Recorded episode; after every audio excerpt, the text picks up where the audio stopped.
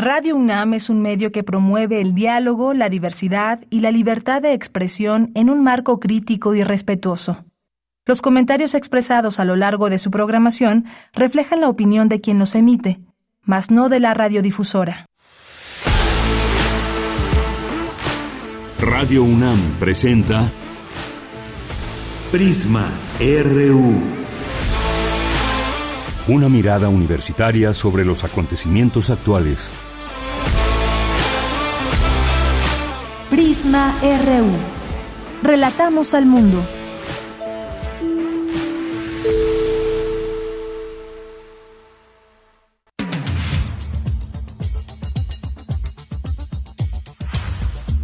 Muy buenas tardes, muchas gracias por sintonizar Prisma RU. Es la una de la tarde con tres minutos. Nos vamos directamente a la información de hoy. Relatamos al mundo. Relatamos al mundo. En este martes 16 de agosto del año 2022, en la información universitaria, con la emisión del boleto conmemorativo de la Lotería Nacional y diversas actividades, el Servicio Mariográfico Nacional del Instituto de Geofísica de la UNAM celebra sus 70 años de existencia. En la Universidad Nacional Autónoma de México se creó la aplicación móvil o app Museo Sunam, la primera en su tipo mediante la cual se pueden ubicar los recintos universitarios y contar con la información necesaria como su ubicación, costo de entrada, horarios de atención, entre otros servicios. El deporte en la UNAM abona a la salud y la identidad de su comunidad, asegura Alejandro Fernández Varela, director general del deporte universitario. En la información nacional, el gobierno de México anunció que busca ayuda de dos empresas extranjeras, una de Alemania y otra de Estados Unidos, para el rescate de los 10 mineros que llevan casi dos semanas atrapados en una mina de Coahuila. El subsecretario de Prevención y Promoción de la Salud, Hugo López Gatel, informó que todo México está en semáforo verde por COVID-19. Suman cinco semanas con reducción de casos. El presidente Andrés Manuel López Obrador reveló que el gobierno de México recibió la solicitud formal de Estados Unidos para extraditar al narcotraficante Rafael Caro Quintero. En la información internacional, a poco menos de que se cumplan seis meses del inicio de la guerra de Rusia en Ucrania, el presidente Vladimir Putin acusó a Estados Unidos de avivar los conflictos en todo el mundo, ofreció armamento y entrenamiento a sus aliados de América Latina, Asia y África. Abogados de Julian Assange denunciaron a la CIA por espiarlos ilegalmente. Alegaron que su información fue robada entre 2017 y 2018, cuando entregaron sus ordenadores y teléfonos a una empresa de seguridad.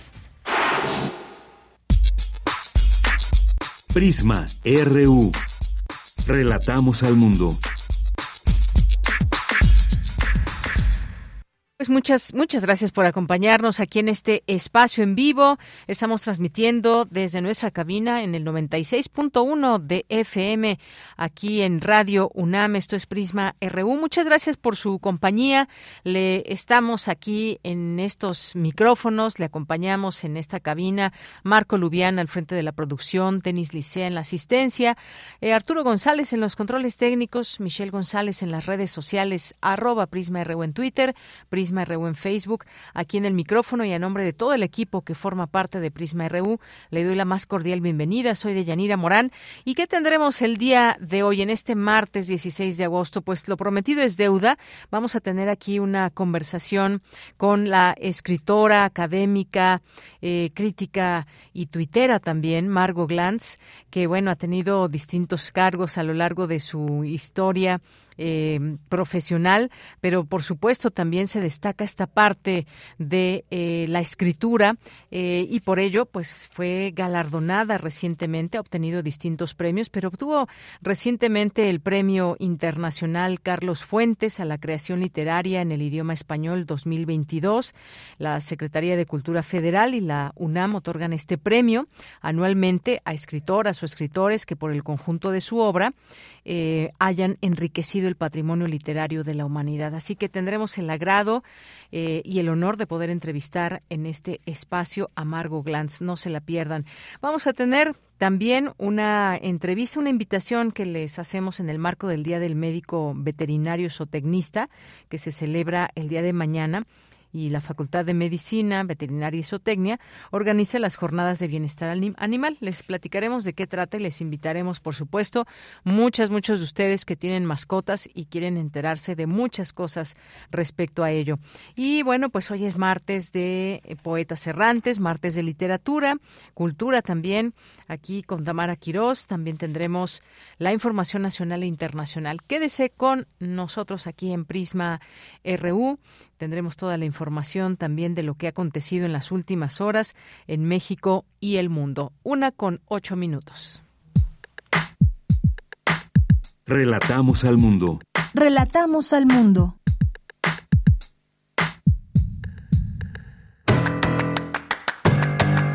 Hoy en la UNAM, ¿qué hacer?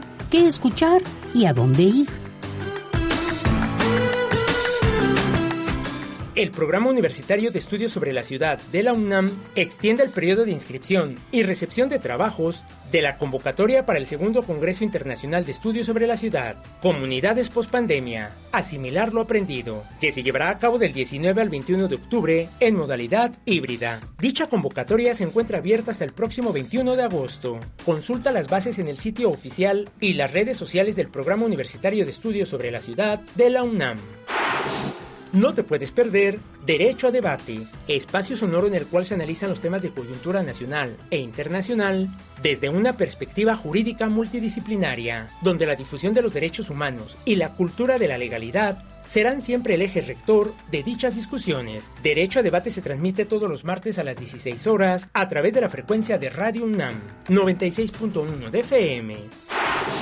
El Centro Cultural Acatlán abre la convocatoria de sus cursos y talleres culturales del semestre 2023-1 que se realizarán en formato presencial y en línea. Podrás participar en diversas disciplinas como teatro y actuación, artes plásticas y audiovisuales, danza, cultura del cuerpo y literatura, así como una gran variedad de clases para los pequeños de casa. Los cursos y talleres culturales de la FESA Catlán se llevarán a cabo del 29 de agosto al 3 de diciembre de 2022. El periodo de inscripción es del 1 al 27 de agosto a través del sitio oficial del Centro Cultural Acatlán. Recuerda que en los espacios y foros de la UNAM es obligatorio el uso de cubrebocas y respetar en la medida de lo posible la sana distancia.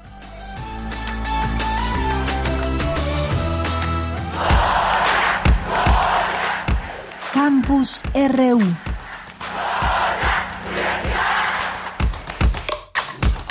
Bien, vamos a nuestro campus universitario en este día martes 16 de agosto. Me enlazo con mi compañera Virginia Sánchez que nos tiene la siguiente información. El Servicio Mariográfico Nacional celebra 70 años de contribución a la sociedad mexicana. Vicky, ¿qué tal? Muy buenas tardes. Adelante con la información. Hola, ¿qué tal? De ya muy buenas tardes a ti y al auditorio de Prisma RU. El Servicio Mariográfico Nacional fue creado en 1942 por el Servicio Cartográfico Militar de la Secretaría de la Defensa y el Servicio Geodésico Interamericano para hacer un monitoreo sistemático del nivel del mar en seis puertos nacionales. En 1952, tras cumplir con sus objetivos militares, la red de monitoreo es cedida al Instituto de Geofísica de la UNAM para su operación y mantenimiento y se agregan cuatro nuevas estaciones. Con esto se inicia una nueva etapa de apertura de la información al público científico y general. Y tras pasar por una etapa de decaída en los años 90, en 2006 se reactiva el servicio con más fuerza hasta lograr lo que es hoy, una red con 27 estaciones, 12 en el Océano Pacífico y 15 en el Golfo de México y Mar Caribe. Así lo detalló Octavio Gómez Ramos, jefe del Servicio Mariográfico de la UNAM, durante la ceremonia Servicio Mariográfico Nacional 70 años monitoreando las costas de México. Escuchemos. Tenemos el registro del nivel del mar en nuestra red. Obviamente hay que cuidar esa red. También elaboramos los pronósticos de marea. Hacemos diversos reportes de eventos que alteran significativamente el nivel del mar y la información se comparte en tiempo casi real a entidades de protección civil y bajo solicitud a absolutamente cualquiera que la necesite. También tenemos que recuperar la información histórica generada en toda esa época desde 1952 hasta mediados de los 90 y finalmente contribuir con educación y divulgación en la ciencia del nivel del mar. Por su parte, el capitán de navío Miguel Ángel Reyes Martínez, director del Centro de Alerta de Tsunamis de la Secretaría de Marina, habló sobre la importante colaboración entre ambas entidades. En tanto, Julio Solano González, secretario académico de la Coordinación de la Investigación Científica de la UNAM, precisó que los datos capturados en el servicio han jugado un importante papel desde la UNAM con propósitos de protección civil, prevención y mitigación, y debido al acumulado histórico para el estudio de los efectos del cambio climático, entre otros. Asimismo, compartió el mensaje del coordinador de la investigación científica de la UNAM, William Lee Aladín, al tanto de esta celebración. Escuchemos. El estado actual del Servicio Mariográfico Nacional, así como la condición geográfica de México, hacen necesaria una reflexión y evaluación sobre sus capacidades y los objetivos que deben cumplir en el corto, mediano y largo plazos, con el fin de avanzar de manera congruente en el cumplimiento de su misión dentro y fuera de la universidad. Que este aniversario sirva también para fomentar esta discusión para el beneficio de la comunidad y la sociedad. Y como parte de esta celebración, la directora general de la Lotería Nacional, Margarita González, reveló el boleto conmemorativo por el 70 aniversario del Servicio Mariográfico Nacional, representado con la fotografía del físico Sergio Valente Gutiérrez de una estación de monitoreo en Veracruz. Este sorteo será el viernes 19 de agosto y el premio mayor será de 17 millones de pesos. Asimismo, se reveló la placa Felipe Hernández Maguey como será nombrado el Centro de Control del Servicio Mariográfico Nacional para reconocer al físico quien durante más de 35 años contribuyó de manera notable en todos los aspectos relacionados con su operación. También se hizo entrega de los tres primeros lugares del primer concurso de dibujo ¿Qué significa para ti el mar? Y bueno, cabe mencionar que en esta celebración también estuvo presente José Luis Macías Vázquez, director del Instituto de Geofísica de la UNAM. Bueno, de ella pues esta es la información y enhorabuena por estos 70 años. Claro que sí, enhorabuena. Gracias Vicky, muy buenas tardes. Buenas tardes. Bien, continuamos con la información. Nos vamos ahora con Cindy Pérez Ramírez. Advierte académica que la violencia digital contra las mujeres es tan real como cualquier otra forma de violencia. Adelante, Cindy, muy buenas tardes. ¿Qué tal, Deyanira? Muy buenas tardes. Es un gusto saludarte a ti y a todo el auditorio de Prisma RU.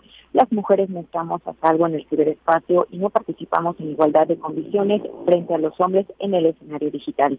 Así lo afirmó la doctora Aine Vega Montiel, investigadora del Centro de Investigaciones Interdisciplinarias en Ciencias y Humanidades de la UNAM, durante la conferencia magistral organizada por la Escuela Nacional de Trabajo Social redes sociales digitales y violencia de género. Y es que, de acuerdo con el informe de ONU Mujeres, violencia contra mujeres y niñas en el espacio digital, lo que es virtual también es real, el ciberacoso afecta a 9.4 millones de mujeres en México. Estamos asistiendo a lo que nos advertía eh, eh, Jody Bachman acerca de que no podemos eh, ir con ingenuidad pensando que el Internet que la comunicación digital, que las tecnologías digitales son neutrales. Las tecnologías tienen marca de género. Las tecnologías son producidas en un marco patriarcal y, por lo tanto, las mujeres no estamos a salvo en el ciberespacio, las mujeres no participamos en igualdad de condiciones frente a los hombres. Eso ha aspirado el feminismo históricamente y es a alcanzar, lograr, eh, consolidar una sociedad que mire a las mujeres como humanas y que reconozca sus derechos humanos. La investigadora también habló del consentimiento y de la violencia que ejercen los perpetradores para vulnerar los derechos digitales de las mujeres. El consentimiento eh, coloca la prueba de la carga en la víctima, porque es ella quien tiene que demostrar que no consintió. Otro elemento asociado al consentimiento que enarbola esta definición es el mito de la libertad sexual.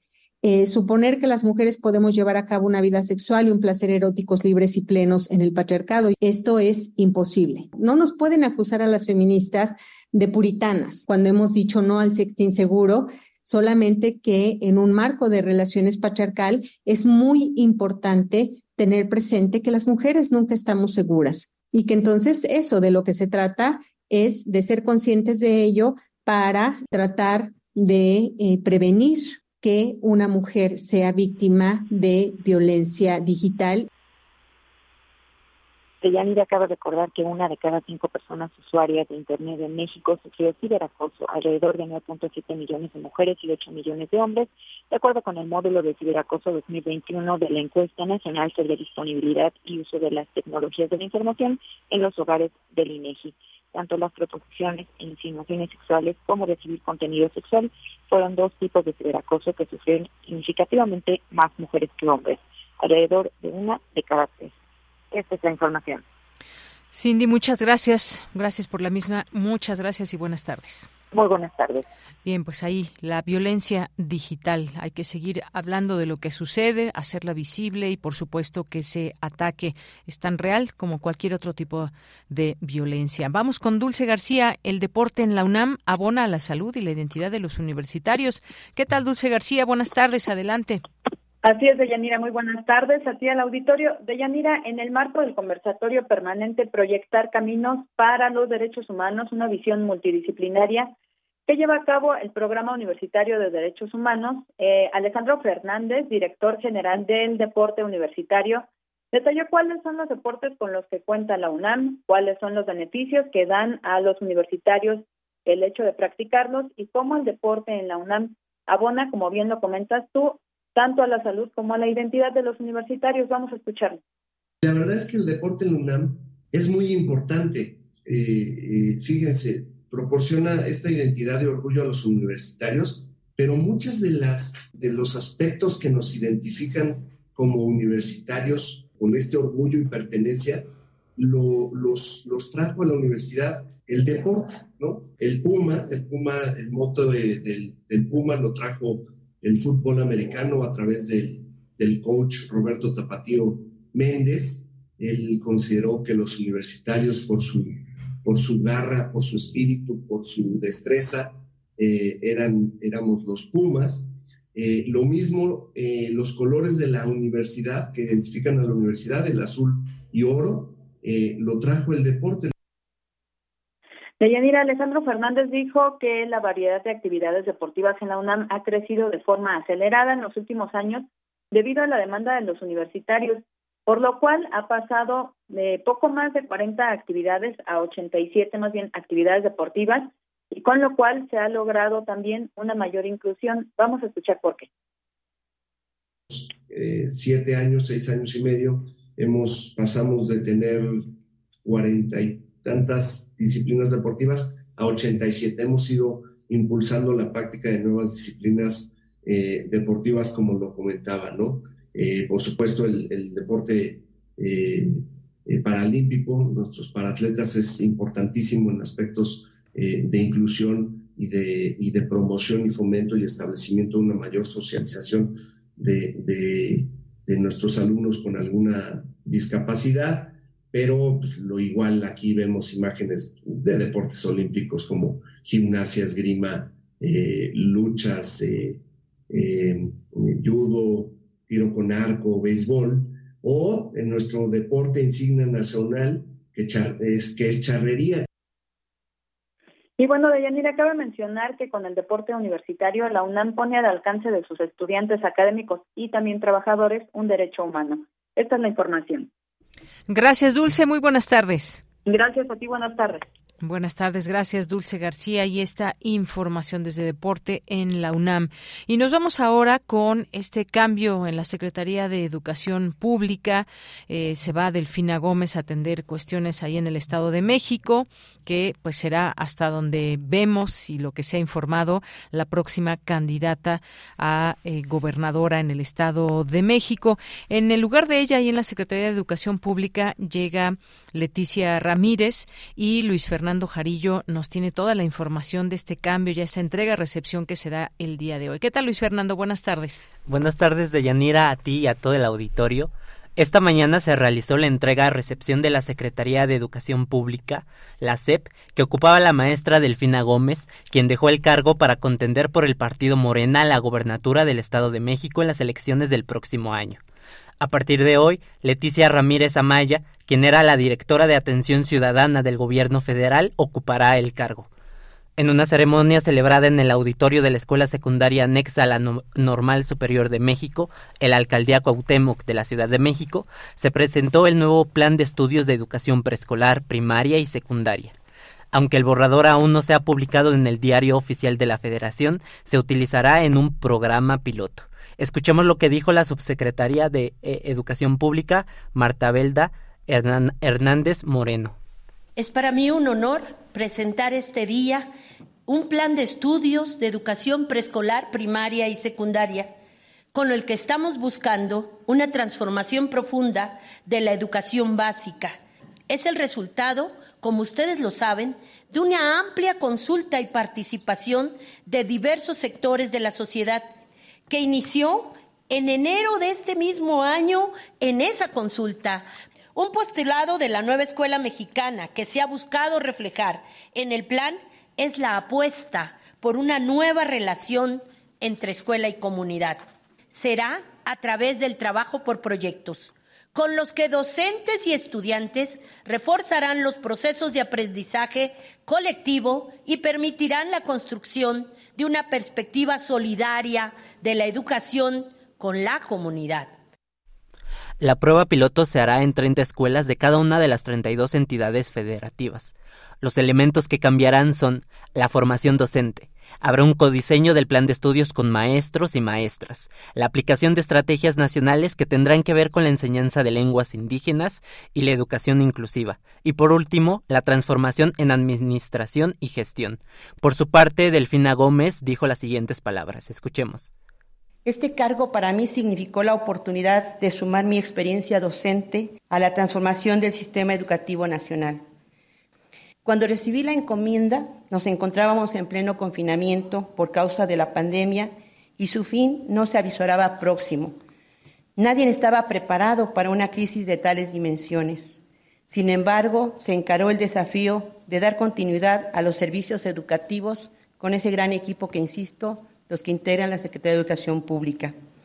Como respuesta a esta Secretaría, bajo la dirección del maestro Esteban Moctezuma, estableció el programa Aprende en Casa, que gracias a sus buenos resultados llegó para quedarse. A mí lo que me correspondió fue continuarlo y reforzarlo. Y hoy quiero presumir y quiero decirles que es un referente a nivel internacional. La maestra Delfina Gómez permaneció en la Secretaría de Educación Pública casi un año y medio desde febrero de 2021 hasta el día de ayer. Este cambio se dio tras los resultados del proceso de selección interna de Morena para elegir al precandidato a la gubernatura del Estado de México. Al encabezar, la CEP, Delfina Gómez se enfrentó al regreso a clases presenciales en junio de 2021, tras suspenderse por la pandemia de COVID-19 durante más de un año y casi dos años en muchas escuelas. El presidente Andrés Manuel López Obrador dijo esta mañana que la Secretaría que la secretaria entrante de Educación, Leticia Ramírez, tendrá la tarea de realizar un diagnóstico sobre el impacto que tuvo la pandemia en los niños y niñas, pues no existe un, diagnóstico oficial aún. La nueva secretaria tiene el reto de lograr alcanzar los niveles educativos perdidos en el confinamiento sanitario.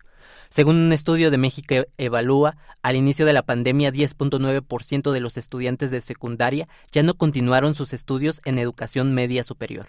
Y del ciclo 2019-2020 al ciclo 2020-2021, la matrícula tuvo una pérdida del 3%, es decir, casi un millón de estudiantes.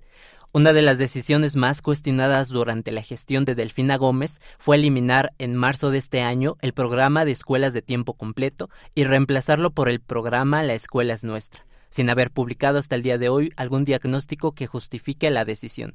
De acuerdo a la hora exsecretaria, existían 27.000 escuelas de tiempo completo, mientras que con la nueva propuesta, si y si el Congreso aprueba el presupuesto necesario para 2023, la escuela es nuestra atenderá a 113.000 planteles y 9 millones de alumnos con horarios extendidos.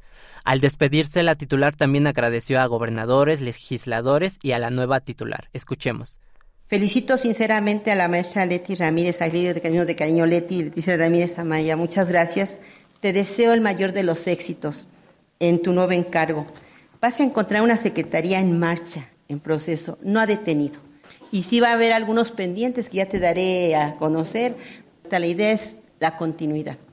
Si hubo pendientes en Guerrero con nuestros maestros, que les mando un saludo muy fuerte y que ha habido una muy buena coordinación aquí con nuestra gobernadora, seguiremos trabajando.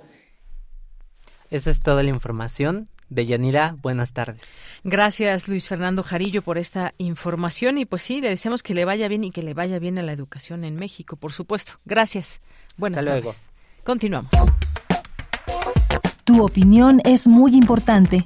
Escríbenos al correo electrónico prisma.radiounam@gmail.com. Continuamos una de la tarde con 27 minutos, como le habíamos adelantado, está ya aquí vía telefónica con eh, Prisma RU de Radio UNAM, la escritora mexicana Margo Glantz, escritora académica, es maestra, es profesora emérita, es eh, pues ha sido, ha tenido muchos distintos cargos en el Instituto Cultural Mexicano Israelí, Centro de Lenguas Extranjeras de la UNAM, ha hecho muchas cosas a lo largo de su vida, pero hoy en su faceta de escritora, pues queremos platicar con ella porque pues recibió un premio muy importante, un premio eh, que es el Premio Internacional Carlos Fuentes a la creación literaria en el idioma español 2022.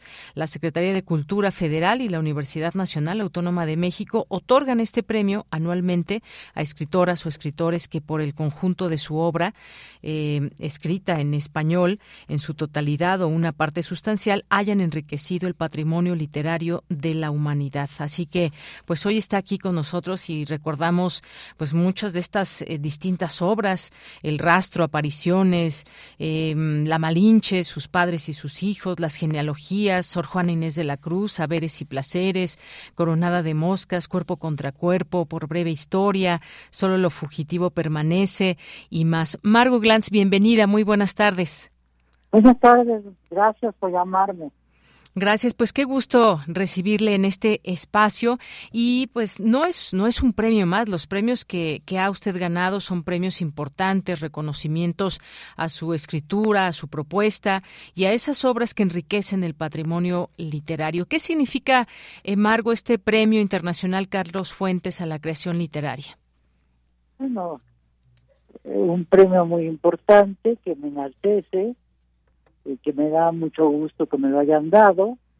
A estas alturas de mi vida todo es muy grato, es una forma de reconocimiento a mi escritura, de alguna forma a mi persona.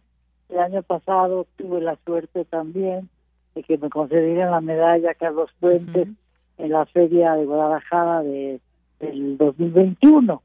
Así que soy eh, fuentesada. Muy bien, pues y nos da mucho gusto, por supuesto, por todos estas, eh, pues estos años de trayectoria y todo lo que hay en la aportación desde las letras, desde la literatura, desde esos lugares a los que a los que usted nos lleva y que pues son temáticas muy eh, diversas. Incluso, pues ayer la Gaceta UNAM destacó eh, en su portada y le puso creadora total, voz joven para Margot Glantz, el Premio Internacional Carlos Fuentes. Eh, primera mexicana y, primera universitaria en recibirlo. Y ya que se habla de una voz joven, ¿cómo mantener esa atención también entre los jóvenes a través de la literatura? Todo un, reto, Margo. Bueno, una de las cosas que más orgullo me dan es haber sido profesora.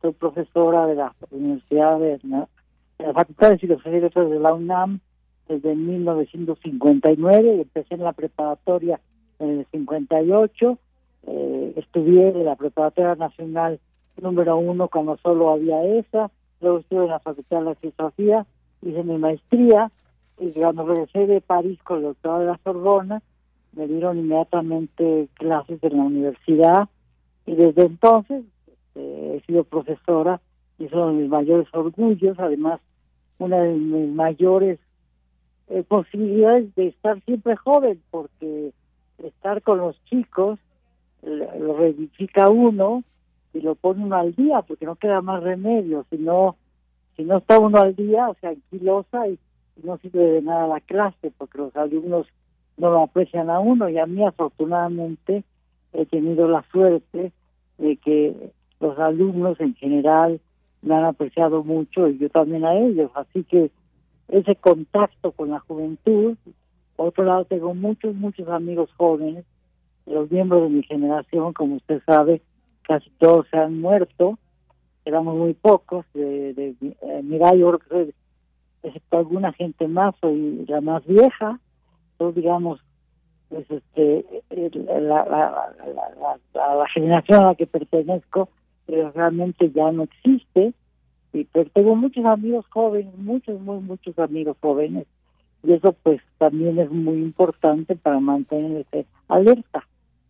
Claro, y, pues así mantenerse en este escenario tan impetuoso también que es la literatura, muchas, muchos autores que actualmente, pues con esa fuerza, esa juventud también de, de, la palabra, ¿de dónde nace esa, esa creatividad? ¿Cómo pues elegir de qué se va a escribir? Hay tantas, eh, tantas obras que ha escrito usted. ¿Cómo nace esa, esa creatividad, Margo? Mire, no sé bien Digo, creo que desde muy jovencita decidí que las letras eran mi camino y nunca transigí. Este, todo el tiempo eh, una gran lectora desde muy niña. Este, decidí que iba a estudiar eh, en la universidad, en la preparatoria, ciencias sociales, porque de ahí podía yo pasar a la Facultad de Filosofía y Letras. Después tuve la ocasión de ser eh, ser becada en, en Francia y estudiar y hacer mi doctorado en París. Eh, también tuve la oportunidad, la suerte de que regresando de París, como ya lo dije, me inmediatamente me invitaron a dar clase en la universidad, en la preparatoria, y muy rápidamente después en la Facultad de Filosofía y de la cual pues estoy muy cerca y afortunadamente es un lugar donde uno puede ejercitar la lectura, la, el contacto con los estudiantes, analizar textos, eso enriquece muchísimo porque no hay escritor, yo, casi todos los escritores, no es una regla total, universal, pero casi todos los escritores leemos mucho, ¿no? Entonces, este, eh, estar como profesor exige leer mucho y yo siempre he leído mucho por placer, por necesidad, porque para dar mis clases, para hacer mis ensayos y todo eso fortalece la escritura.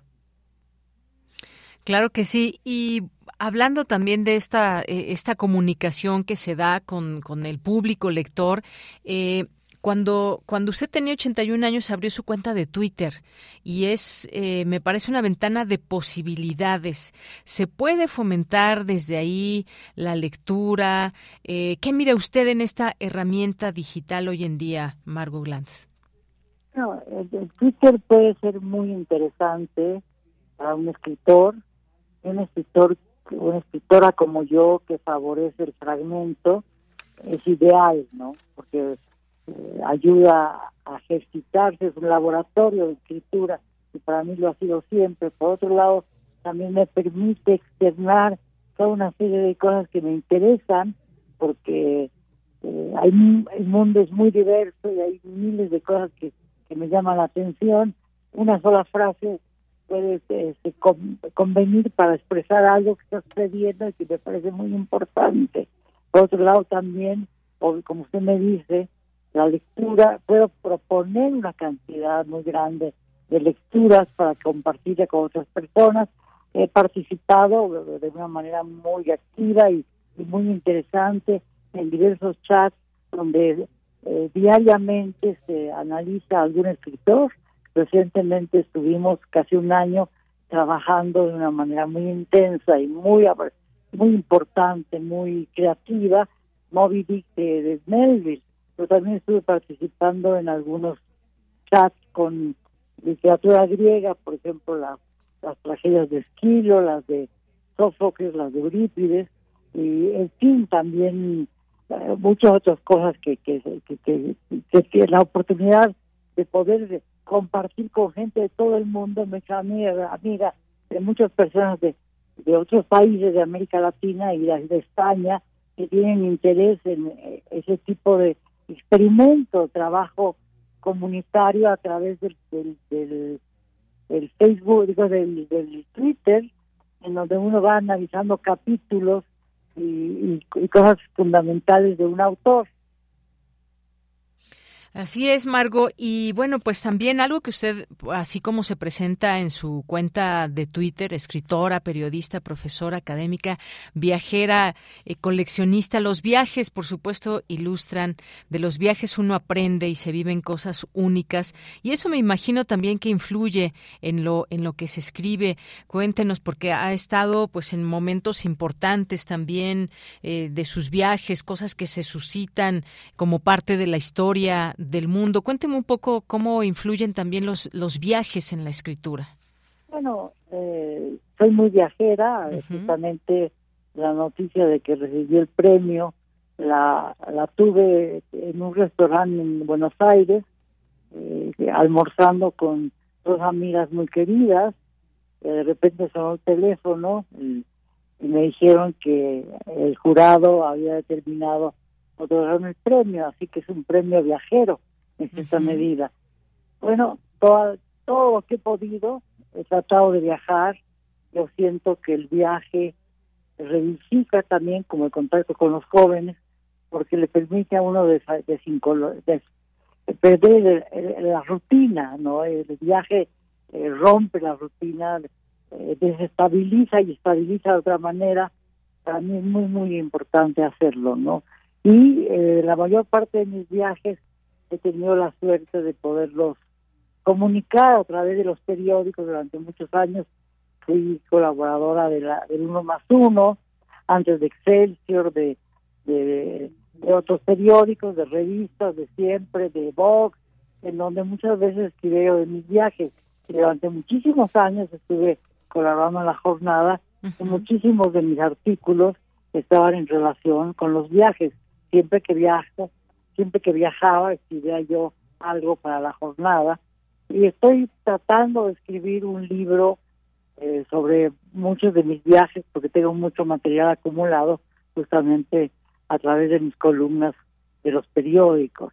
Eh, desde todos esos viajes logré rescatar para un solo libro mis viajes a la India, que se publicó en sexto piso con el nombre de Coronada de Moscas en el 1912, digo 2012, perdón.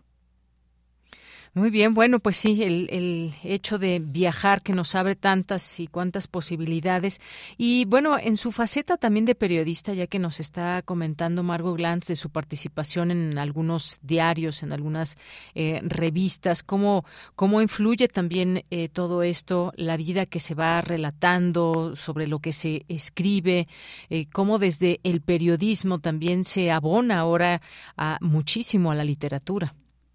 Bueno, eh, yo, yo colaboré mucho con el con el Vogue en México y con otros periódicos.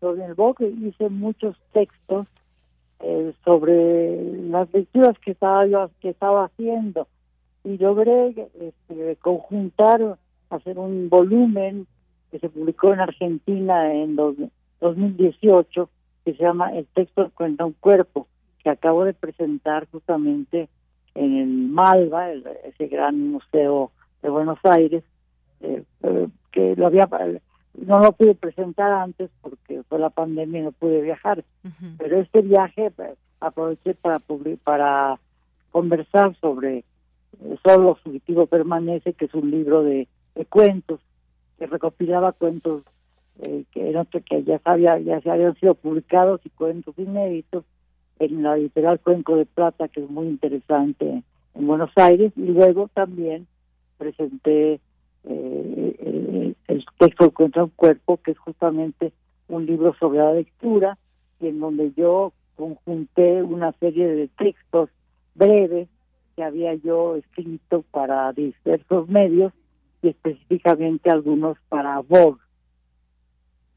Bien, eh, Margot Glantz, también hay una parte muy importante que usted ha mencionado, que lo que, sea, lo que ha significado para usted ser eh, profesora y desde la academia, desde la literatura, eh, vaya, desde su propia vida, eh, los cambios que se van dando, para no hablar de todo el mundo y todo, porque es muy grande, pero en nuestro país y en la universidad, ¿ha visto usted pasar rectores desde nuestra UNAM, presidentes en este país, generaciones que que, van marcando pautas y cambios.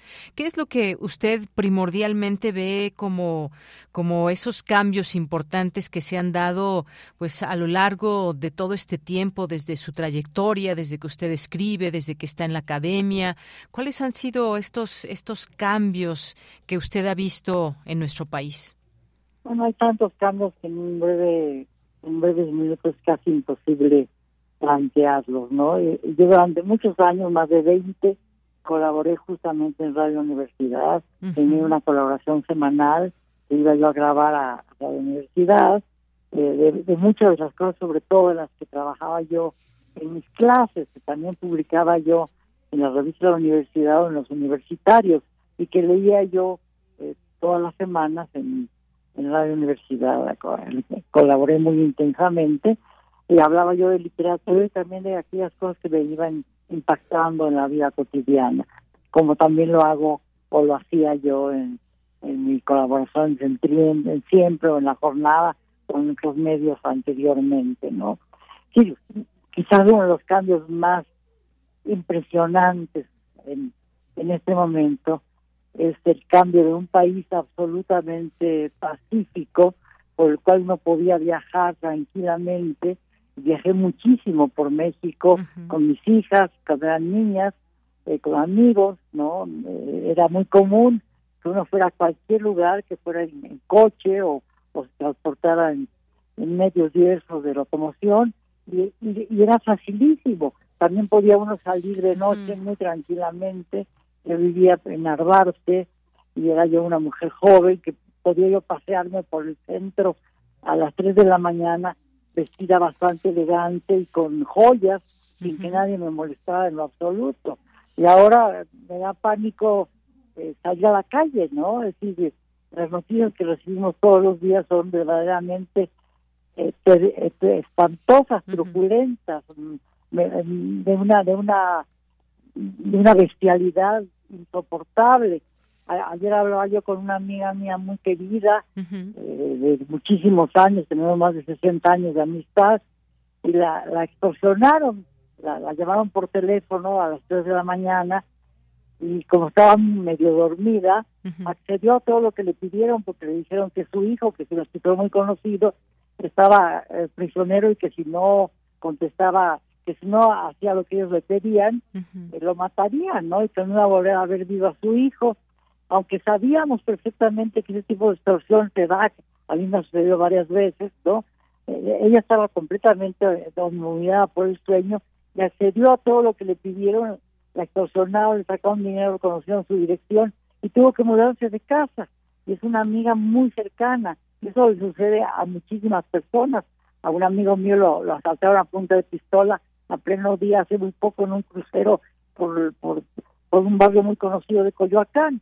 Así que digamos, ese tipo de cosas que lo tienen a uno en vilo, leer las noticias, por ejemplo, en Buenos Aires, de los quemas de los oxos, de la de que bajaban a, los eh, de, la gente que iban los coches y los bajaban a punta de pistola, de los asesinatos que hubo, de, de, del, del Celaya en Guanajuato, en Tijuana, en, y, que hay toque de queda en, en todas partes, los muertos de Juárez, todo ese tipo de cosas es el mundo que estamos viviendo hace más de 20 años y que se ha recrudecido de manera verdaderamente impresionante estos últimos años y meses, pues eh, muestra el cambio tan terrible, tan brutal, tan espantoso, tan impresionante y no sabemos cómo va a, a, este, mejorarse eh, desde el México que yo conocí, que era un México amable, extraordinario, en donde era eh, uno era muy feliz de vivir y ahora, ¿no?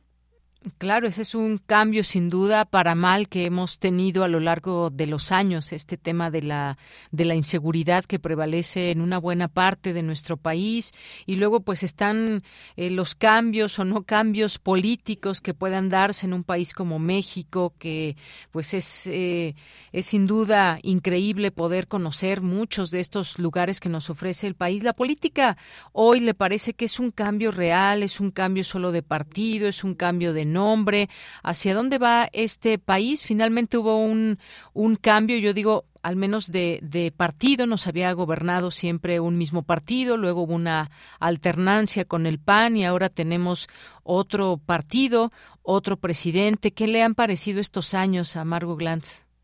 Pues no me parecieron cambios, ¿no? Creo que hay mucho de prismo todavía y no, no da la impresión de que vayamos a un futuro muy brillante. Bien, pues sí, difícil esta situación. Y por último, Margo, antes de despedirnos, ¿cómo fue este periodo de, de, pandemia? La vimos muy activa en distintas charlas virtuales, tuvimos oportunidad de verla, pero ¿cómo fue también este, este proceso eh, personal para una escritora como usted, esta parte de la pandemia en su vida? Bueno, eh, nos acostumbramos a otra forma de relación con, con lo cercano, con la, con la familia, con la sociedad. Yo pasé más de un año y tres meses sin pisar la calle. Eh, este, uno se volvió parte de, eh, sí, se volvió como virtual, ¿no? Porque lo único que funcionaba era el Zoom. Yo participé mucho en, en, muchas cosas, como usted dice, hice cursillos, tuve oportunidad de conversar con gente de muchas partes del mundo, eh, convivir, pero por la pantalla, ¿no? Eh, y todavía muchas cosas siguen haciéndose por Zoom, lo cual es, por un lado, pues algo que extendió el conocimiento y que permitió la comunicación masiva en diversos lugares. Al mismo tiempo puede uno estar conversando con la gente en París, en, en Argentina, en Barcelona, en la China, en la India pero al mismo tiempo es algo muy terrible porque es es la la, permanencia, la, la, la, la, no movilidad, la, eh, la virtualidad, ¿no? Ni siquiera el cuerpo entero se puede ver, uno pierde relación con, con los demás, pierde relación con, con la sociedad. Eh, la, la pandemia ha cambiado muchísimo nuestra percepción del mundo. Ahora en Buenos Aires la gente estaba muy muy libre, se sentía muy libre. Por ejemplo, yo participé en la feria de editores de, la, de, editores independientes, me invitaron para presentar mi libro que se, editó en el editorial independiente y fue verdaderamente impresionante ver la cantidad, la afluencia de gente a esa a esa feria, la cantidad de gente a las colas, había cinco o seis cuadras de cola de, de, sobre todo muchos jóvenes para entrar a, a, a ver al, a, la feria, porque había muchas editoriales, sobre todo de Argentina, solo había una mexicana, este, eh, eh, no acuerdo cómo se llama, que es muy buena, que acaba de, lleva poco tiempo, y, se llama Jacobo Sanela, su, su, su, su editor, ¿no? Eh, pero y, era verdaderamente maravilloso ver cómo la gente se precipitaba a, ver, a comprar libros, a, ver qué novedades había y a oír conferencias, porque hubo muchas conferencias en un sitio bastante desangelado, pero que estaba habitado por los libros y por la gente, que fue realmente una cosa muy, muy, muy, eh, muy entusiasta para mí.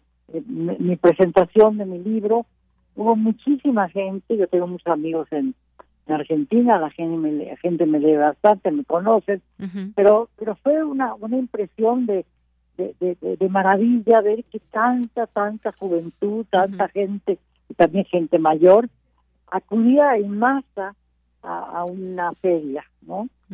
Eso es una cosa muy importante. Las, las librerías están llenas en, en Buenos Aires, a pesar de que han sufrido golpes muy fuertes, porque la devaluación es realmente feroz la última vez que estuve en Argentina, en el 2018, el peso estaba a 9 pesos por dólar, ahora está a 300, porque es el, es el juego del dólar paralelo y el dólar oficial. El dólar paralelo está a 250, 280, 300 pesos y el dólar oficial a 120. Pero la gente lucha por sobrevivir porque los sueldos no han, no han aumentado y, y la vida y la inflación son pavorosos. Y sin embargo la gente va a comprar libros y, y, a ver qué novedades hay, a las conferencias, etcétera. Es un país muy interesante, Argentina. Sin duda alguna. Pues gracias por platicarnos también un poco de sus impresiones y de lo que vivió en esta feria recientemente, hace unos días apenas allá en Argentina.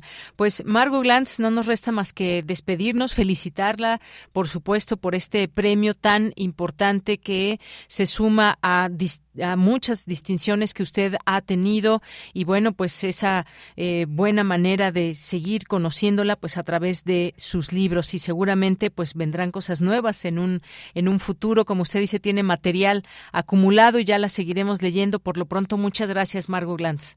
Muchas gracias a ustedes y eh, bueno, insisto en que la UNAM es mi alma mater y me da mucho gusto que sea la UNAM junto con la Secretaría de Cultura quienes me otorguen este premio. La UNAM es una maravilla, ojalá que siempre siga siendo una maravilla y que no la ataquen, que siga siendo la, la máxima casa de estudios. Claro que sí. Margot Glantz, un abrazo. Igualmente. Hasta luego. Muy buenas Hasta tardes. Luego. Gracias a Margot Glantz con esta, estos minutos, esta entrevista, escritora, académica, eh, crítica y bueno, pues ya escuchamos parte de lo que nos comenta, no solamente de este premio, sino también el entorno en que se vive, en el entorno en que vivimos y lo que se puede apreciar también desde una escritora tan grande como Margot Glantz y que merecedora de este, de este premio Carlos Fuentes. Vamos, eh, continuamos. Queremos escuchar tu voz. Síguenos en nuestras redes sociales. En Facebook como Prisma RU y en Twitter como arroba PrismaRU. Vamos a nuestra siguiente charla porque es una invitación para quienes nos están sintonizando. Tenemos ya al doctor José Ángel Gutiérrez Pabello, secretario de Vinculación y Proyectos Especiales de la Facultad de Medicina, Veterinaria y Zootecnia. Doctor, bienvenido, muy buenas tardes. ¿Qué tal, Deyanira? Muy buenas tardes. Gracias por darnos la oportunidad de compartir nuestro evento.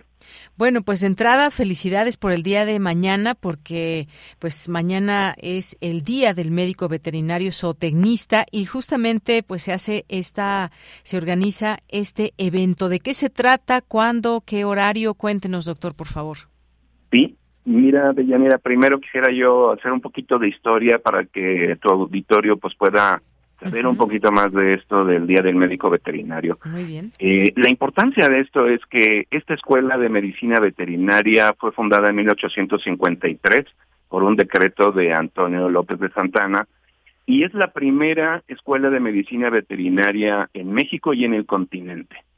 Si hacemos las cuentas, en el 2023 vamos a estar celebrando 170 años de fundación de esta escuela y tendremos también un evento magno para compartir con, con toda la gente esta celebración.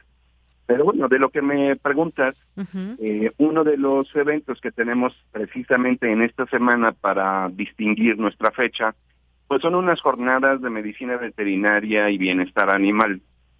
Básicamente es una fiesta de Yanira. Es una fiesta en donde nuestro deseo es eh, compartirle a la sociedad en general, a los que decidan asistir, ojalá y puedan ir, eh, compartirle qué es lo que tiene la Facultad de Medicina Veterinaria para todos ustedes.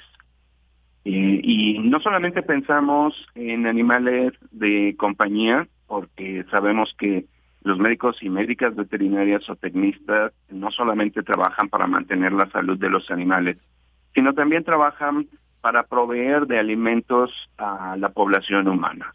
Entonces, eh, se llama de la medicina veterinaria porque los 17 departamentos académicos que, conforman nuestra facultad, más los siete centros de enseñanza, investigación y extensión que están fuera del campus central de, Ciudad Universitaria, vienen y, presentan sus diferentes eh, oportunidades. Eh, ¿Qué es lo que vamos a tener? Bueno, pues vamos a tener desde cosas muy clásicas como vacunación antirrábica. Recordemos que la rabia es una de esas tantas enfermedades eh, zoonóticas y que afortunadamente por este gran esfuerzo que se hace en nuestro país, por las diferentes instancias de gobierno, eh, pues se vacunan a todos los perros y no tenemos mayor complicación. Eh, no hemos tenido un caso en los últimos años de rabia canina. Esto es un éxito, vamos a decir, de este tipo de, de vacunaciones. Em, ¿Qué más tenemos? Desparasitaciones, vamos a tener también eh, tratar de compartir con la tenencia eh, responsable de los animales, pues estamos también ofreciendo eh, histerectomías, orquiectomías para las perritas, para los perritos, de tal forma que esto controle la población de estos animales. Además tendremos algunos shows, o sea, tendremos eh, un set de agilidad de perros para entretenimiento de todos. Tendremos también, eh, tal vez ustedes conocerán el frisbee y este frisbee se le puede, se entrena a los perros para que puedan tomarlo en el aire. Eh, y este es otro show que tenemos. Tendremos también eh, un programa en donde se utilizan perros para tratar de detectar COVID en humanos. Eh, y también tendremos los perros de rescate de nuestra institución, de nuestra universidad. Entonces, este es uno de los, de, eso es parte del programa que tenemos. Muy bien, bueno, pues ahí está el próximo 20 de agosto, ahí en, en las eh, islas de Ciudad Universitaria. Fíjese que yo ya he tenido oportunidad de ir y me parece un evento muy importante, muy, eh, pues que nos llega, nos llena de información también, de pues generar buenos, buenos hábitos, de conocer más de la tenencia responsable, no solamente tener a, una, a un animal como mascota y ya requiere pues varios cuidados esto que usted mencionaba, la desparasitación, por ejemplo, o el cómo poder entrenar, los que por aquí nos preguntaban hasta qué edad se puede entrenar a un, un perro con eh, actividades básicas, si hay alguna edad de, del perro hasta donde se puede entrenar. Pues sí, eh, se puede entrenar. Lo mejor sería desde pequeño, uh -huh. o sea, los cuatro o cinco meses, empezar como jugando, vamos a decir. Pero aún perros eh, adultos de dos, tres años es posible entrenarlos, va a costar un poquito más de trabajo y depende del, del perro y de las capacidades del entrenador. Pero no es imposible, o sea, esto es algo que se puede realizar. Muy bien, bueno, pues ahí está. ¿A partir de qué hora, doctor? Próximo sábado. Eh, de las 10 de la mañana uh -huh. y hasta las 5 de la tarde, para aquellos que piensen y se quieran quedar, hay venta de comida, uh -huh. eh, va a haber dos grupos musicales por si quieren ir a bailar salsa o simplemente amenizar uh, en alguna hora del día, vamos a tener esta oportunidad. Eh, antes de, ir, de irnos, uh -huh. quisiera mencionar lo del bienestar animal. Sí. El bienestar animal es el estado físico y mental de un animal en relación con las condiciones en las que vive y muere, porque pensemos en los animales de abasto, de alimentos para los humanos. Siempre les tenemos que procurar este bienestar animal. Y para que sea más fácil entender esto, quiere decir que debe estar libre de hambre, libre de temor, libre de molestias físicas o térmicas, libre de dolor, y que se le permita manifestar su comportamiento natural. Y es clásico que a veces, dependiendo de dónde vivan, los perros pues ladren, y eso le molesta a algunas personas, pero esa es la manifestación eh, de este comportamiento en los perros que no nos debería molestar si les si les vamos a proporcionar bienestar animal pues tenemos que permitirles que se comporten como lo que son verdad entonces uh -huh. ojalá ahí el, el público eh, poco a poco vaya adquiriendo todos estos conceptos y poco a poco eh, vayamos incrementando esta tenencia responsable de, de los animales de compañía por supuesto. Bueno, pues ahí dejamos esta invitación. Por supuesto, recordar el día de mañana es el Día del Médico Veterinario Zootecnista. Una felicitación por adelantado, doctor, y a todos los médicos veterinarios. Y la invitación para el próximo 20 de agosto, que es sábado, ahí en las islas de Ciudad Universitaria, para todo esto que nos ha platicado en este espacio el doctor. Pues muchísimas gracias y por ahí nos vemos, doctor. Gracias, Deyanira. Buena tarde. Hasta luego. Muy buenas tardes. Gracias al doctor José Ángel Gutiérrez Pabello, secretario de Vinculación y Proyectos Especiales de la Facultad de Medicina Veterinaria y Zootecnia. Son las dos de la tarde. Vamos a ir a un corte y regresamos con más información aquí en Prisma RU. Queremos escuchar tu voz. Síguenos en nuestras redes sociales. En Facebook como Prisma RU y en Twitter como arroba PrismaRU.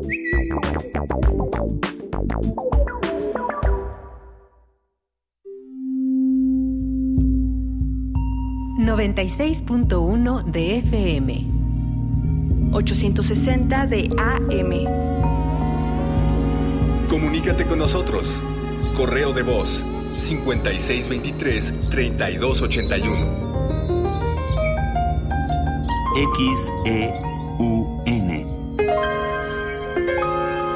Radio UNAM. Experiencia sonora. El placer sexual es un derecho universal. Con tantos estereotipos y discriminación, ¿cómo viven su sexualidad las personas con discapacidad? Radio UNAM te invita a escuchar las transmisiones especiales de la serie de Altavoz Radio, Sensaciones sin Límite, Sexualidad en Movimiento, miércoles a las 10 horas por el 96.1 de FM, Sentir sin filtros, Sexualidad sin Límite, que nada te detenga. Una producción del Sistema Público de Radiodifusión. Radio UNAM. Experiencia sonora. En el caos de la vida, narrar establece una sensación de causalidad.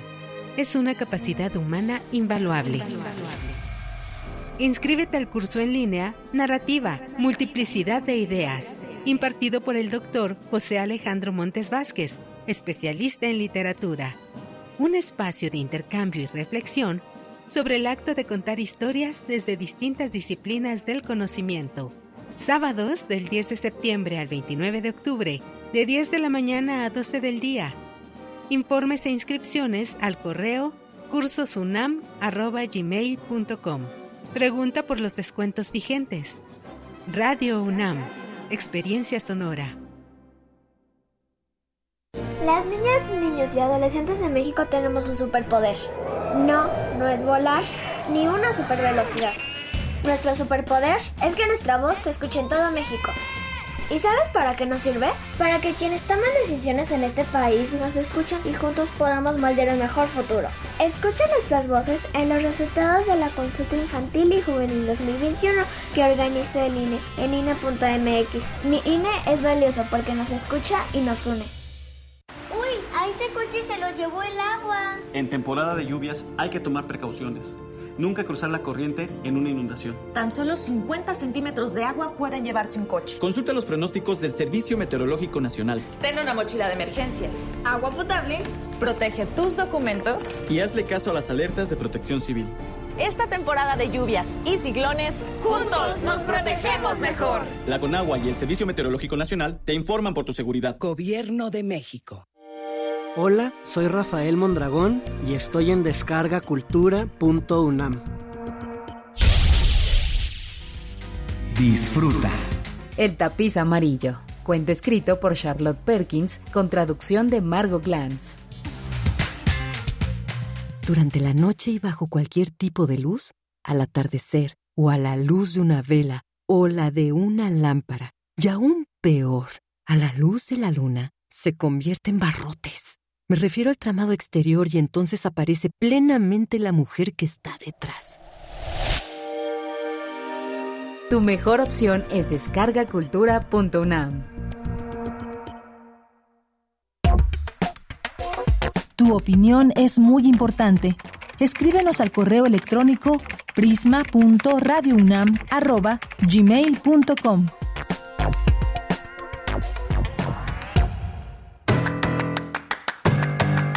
Mañana en la UNAM, ¿qué hacer? ¿Qué escuchar? ¿Y a dónde ir?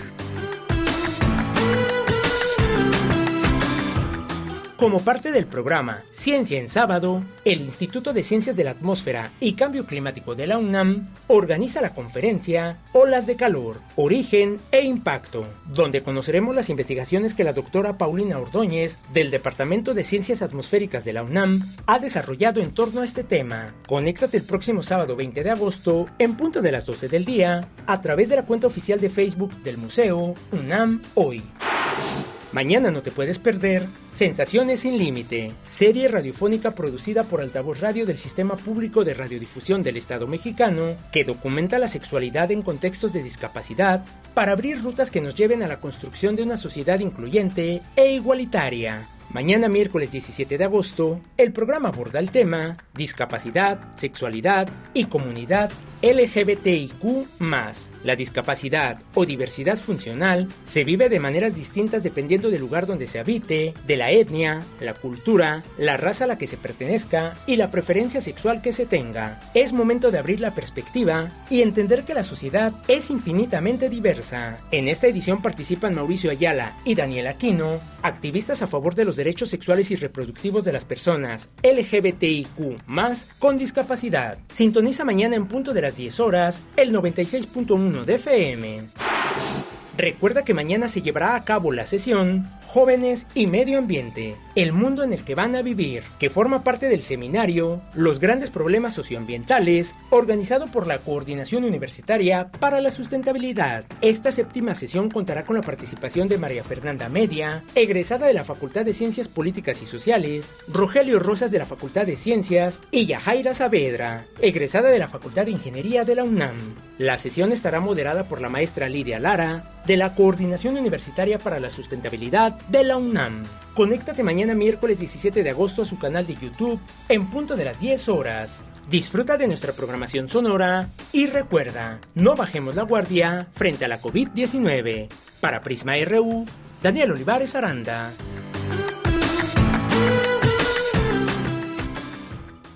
Bien, regresamos a esta segunda hora de Prisma RU. Muchas gracias por su atención, por seguir esta sintonía en el 96.1 de FM. Siempre un gusto que nos puedan acompañar. Estamos transmitiendo totalmente en vivo para todo el Valle de México y también desde nuestra página de internet www.radio.unam.mx. Ahí nos pueden escuchar también a través de las aplicaciones para escuchar la radio.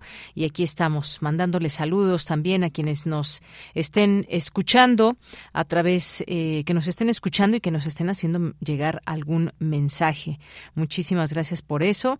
Les leemos y pues bueno, un mensaje que nos manda Armando González, que eh, le gustaba mucho el inicio del programa con la música, el avance de temas y la frase desde aquí relatamos el mundo, ya lo cambiamos. Ay, qué observadores, que muy bien que nos escuchan. Pues gracias, gracias por su comentario y pues eh, pues no nos resta más que decirle gracias aquí de pronto pues algunas sugerencias también de que vámonos directamente a la información. Gracias por su por su atención y por sus comentarios Gracias a Minerva de Octubre, aquí presente, a la Facultad de Psicología de la UNAM, a la Facultad de Medicina Veterinaria y Zootecnia de la UNAM también, que hacen esta invitación también a través de Twitter este próximo 20 de agosto a esta jornada, la medicina veterinaria y el bienestar animal 2022. No se lo pierdan, ya se los decimos desde aquí. Eh, gracias también un, un, un saludo también aquí ya como decíamos, tuitera Margot Glantz aquí dando retweet a una de los de las personas que nos escribieron y que dicen dijeron que es un gozo la charla de Margot Glantz en este espacio. Y bueno, pues como siempre, muchos saludos a ella que fue parte también importante en algún momento de, de los micrófonos de, de Radio UNAM desde como ella misma nos lo platicaba hace unos momentos. César Soto también nos dice aquí de regreso en redes sociales luego de atender labores en otras latitudes. La designación de la maestra Delfina Gómez implicará proceso electoral adverso a candidatos de la contienda y es evidente el PRI pierda el dominio de la gubernatura mexiquense. Dicen por ahí, pues ya hace falta, ¿no? Que, que cambien de partido en el Estado de México, pero esa será una decisión de eh, quienes habiten en este estado de la República Mexicana, el más poblado, con muchos municipios, con muchas necesidades, con muchas eh, situaciones adversas en el tema de la seguridad y también pues zonas que son de alto pues de gente de mucho dinero. Ahí viven muchas personas que han sido y han estado ligadas al gobierno desde exgobernadores y más. Pues veremos qué sucede en su momento. Gracias César. Salvador Medina nos dice aunque últimamente no los no les he escrito trato de escuchar casi a diario su excelente programa radiofónico. Gracias por seguirnos informando del quehacer nacional universitario e internacional de una forma tan profesional Saludos a toda la producción. Gracias, Salvador Medina. Armando Cruz, también felicitación a Prisma RU por esta entrevista. A Margot Glantz, quien se escucha tan lúcida y clara en sus, en sus comentarios a sus 92 años. Un saludo desde Emiliano Zapata Morelos. Muchos saludos, Armando Cruz. Siempre un gusto que nos escuches hasta allá. Luis M. García también nos dice esta semana en Prisma R1 nos esperan más invitaciones para los conciertos de la Orquesta de Minería y algunas cortesías. No se pierdan las próximas transmisiones, pues aquí estaremos y por supuesto, pues muchas gracias por estos eh, estas cortesías que van directo a nuestra a nuestro público y que pues lo disfrutan mucho según nos hacen llegar sus opiniones. Muchas gracias, eh, Luis HTJL, muchos saludos. Eh, gracias también a Steph Cervantes, a Saraí Campech, un gozo la charla de Margot Glantz. Muchos saludos y gracias, Saraí. Te mandamos un abrazote desde, desde aquí. También seguimos, por supuesto, todo tu trabajo cultural. Gracias a Jorge Morán Guzmán. Nos dice planes de estudio, programas, cursos, pero la educación en México adolece de una continuidad adecuada que permita evaluar los resultados. Rosario Durán Martínez, me encanta Margot Glantz, súper lúcida, inteligente y brillante. Armando Cruz, buen día, qué gusto escuchar a la maestra Margot Glantz. ¿Qué libro suyo recomienda ella misma? Híjole, ya no se lo preguntamos, pero bueno, hay tantos que puedes escoger quizás el título que te llame más la atención, Armando, y que puedas eh, quizás leer una pequeña sinopsis y luego, pues obviamente, en, cualquiera de estos tantos libros que lleva en su haber Margot, que puedas eh, tener uno de ellos para tu lectura. Y bueno, pues nos platicaba justamente de este libro que presentó allá en, en Argentina, que hace unos días estuvo por ahí. Y bueno, pues uno de estos títulos puede ser, uno más reciente, Armando, Solo lo fugitivo permanece. Puede ser uno de ellos, pero hay tanto que elegir de Margot Glantz. Eh, gracias, eh, Fernando J. también, muchas gracias.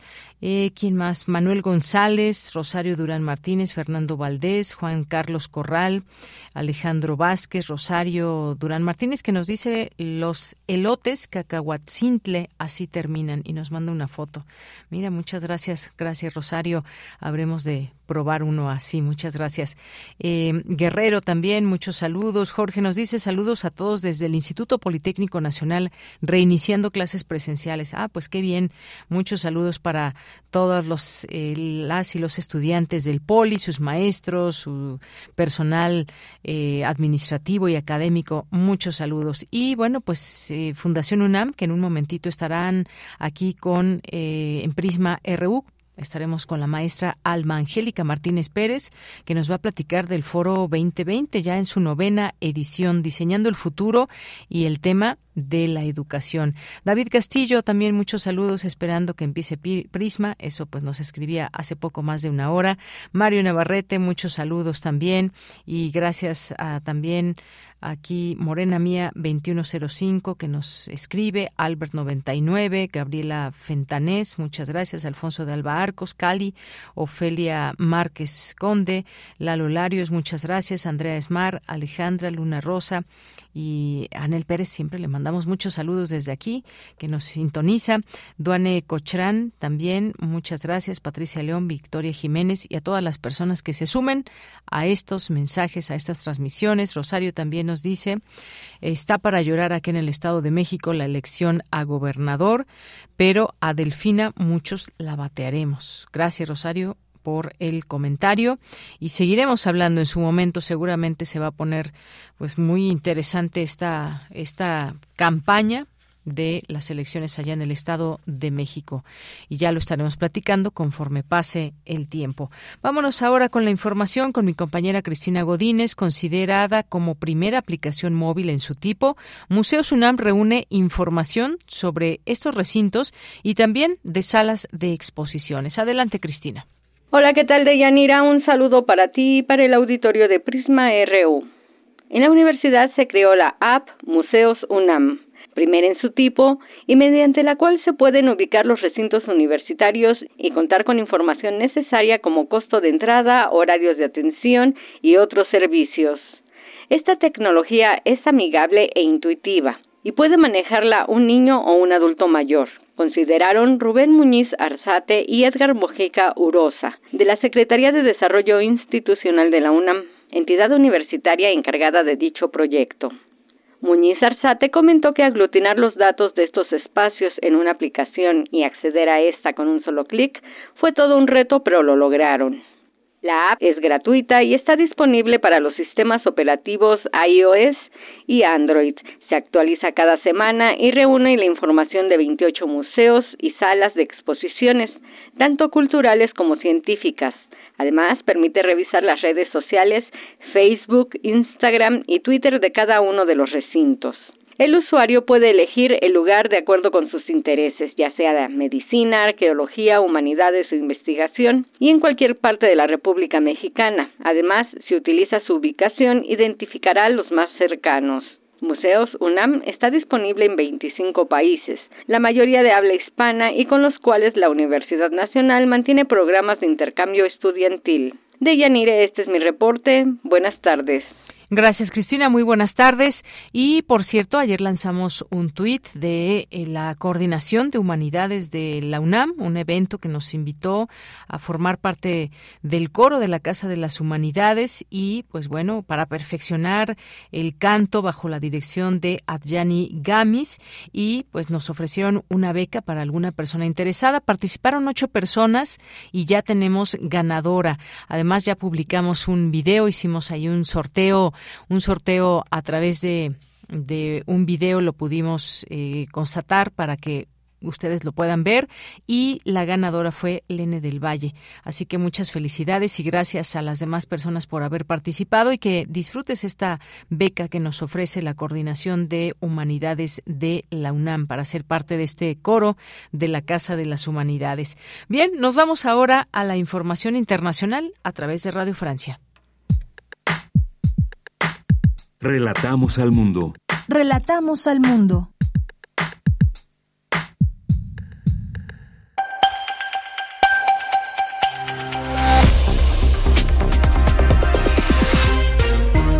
Bienvenidos a este flash informativo de Radio Francia Internacional. En los controles está Jeremy Boucher. Hoy es martes 16 de agosto y así comenzamos. Andreina Flores. Rusia calificó de acto de sabotaje las explosiones en un depósito de armas en una de sus bases militares instalada en Crimea, la península ucraniana que Rusia se anexó en 2014. Crimea es una base estratégica para el ejército ruso en este momento, ya que desde allí despegan aviones casi a diario para atacar regiones bajo el control de Ucrania. El presidente ucraniano Vladimir Zelensky sostuvo una llamada telefónica con su homólogo francés Emmanuel Macron para denunciar lo que llamó terrorismo nuclear por parte de Rusia por los bombardeos registrados en la central nuclear de Zaporilla. Zelensky insiste sobre los riesgos de un accidente nuclear que puede afectar a toda Europa. Primer buque humanitario fletado por la ONU zarpó hoy desde Ucrania, cargado con 23.000 toneladas de cereales para África. Se trata del primer cargamento de ayuda alimentaria que sale de Ucrania tras el acuerdo entre Kiev y Moscú con la mediación de Turquía y el respaldo de la ONU. Guillermo Linás, responsable de acción contra el hambre en Libia. Es una excelente noticia, digamos, ya los mercados internacionales han reaccionado y los precios de los alimentos han disminuido y sobre todo que se pueda continuar distribuyendo la ayuda alimentaria a las poblaciones más vulnerables que sean el norte del África, en África o en de los países. La alta comisionada de Naciones Unidas para los Derechos Humanos, la chilena Michelle Bachelet, visitó hoy los campos de refugiados Rohingyas en el sur de Bangladesh, donde casi un millón de personas viven en condiciones miserables. Los campos han sido escenario de decenas de homicidios, secuestros y redadas policiales en búsqueda de droga. En Kenia, el candidato presidencial Raila Odinga calificó hoy de parodia el resultado de las elecciones presidenciales anunciadas este lunes, donde la Comisión Electoral declaró vencedor a su rival, William Ruto. Las declaraciones de Odinga podrían incendiar aún más las protestas en rechazo al triunfo de Ruto. Lo que vimos ayer fue una parodia y un flagrante desprecio por la constitución y las leyes de Kenia por parte del señor Chebukati y una minoría de los comisionados de la comisión electoral. La ley no confiere al presidente los poderes de un dictador para gobernar la comisión unilateralmente. Y en Brasil arranca hoy la campaña electoral de cara a las presidenciales del 2 de octubre. La contienda será entre el actual presidente Jair Bolsonaro y el exmandatario de izquierda Lula da Silva. Y Lula aparece como gran favorito en los sondeos. Con esto ponemos punto final a este flash de Radio Francia Internacional. Tu opinión es muy importante. Escríbenos al correo electrónico prisma.radiounam@gmail.com.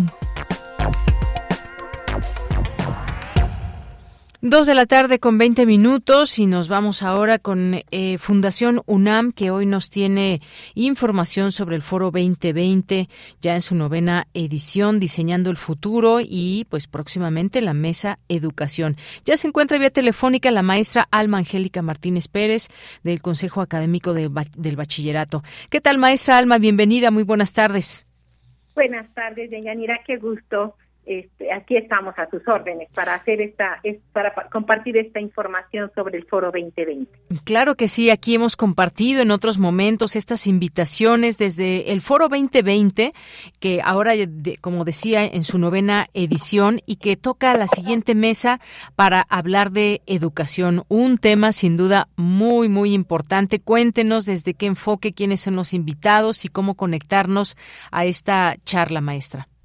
Muy bien. Eh, pues mire, el enfoque realmente surge de la participación de tres excelentes ponentes, que son la maestra Lourdes Chejaiba, la doctora Sandra Castañeda y el doctor Hugo Casanova. La maestra Lourdes Chejaiba es investigadora, pedagoga que está, está adscrita al Instituto de Investigación sobre la Universidad y, la y Educación. El doctor Hugo Casanova, pues es el director del instituto, y la doctora Sandra Castañeda, quien es académica de este, catedrática del posgrado de psicología. Y bueno, tenemos como tres visiones con ellos y justamente es la manera en la que se va a abordar esta problemática de educación desde la perspectiva de la pedagogía, la formación del profesorado, el currículum, desde la perspectiva de eh, los factores que, que están presentes en este proceso tan complejo de enseñanza-aprendizaje, todos estos procesos cognitivos y desde la parte de la em, desde la administración pública la historia de la universidad que tenemos al doctor Hugo Casanova. Y qué bueno les, quiero comentar que em, la forma en la que pueden asistir a este evento es bien presencial si así lo si así lo desean estaremos en el auditorio de posgrado de aquí de nuestra universidad y esto va a ser a las 5 de la tarde pasado mañana este 18 de agosto jueves hay que llegar con unos 15 minutos, 20 minutos previos a las 5 porque arranca a las 5 de la, de la tarde. Y quien prefiera hacerlo, seguirnos eh, esta, vía estas redes sociales, pues está el canal de YouTube de Fundación UNAM y también por Facebook. Las conferencias, no sé si de una vez le comento. El sí, de una vez. De estas conferencias sería nuevas y antiguas tramas para tejer la universidad, que la impartirá la doctora Shekaibar, el aprendizaje complejo, necesidades y posibilidades en educación superior, la doctora Sandra Castañeda, y los grandes retos de la educación en la perspectiva del futuro, el doctor Casanova.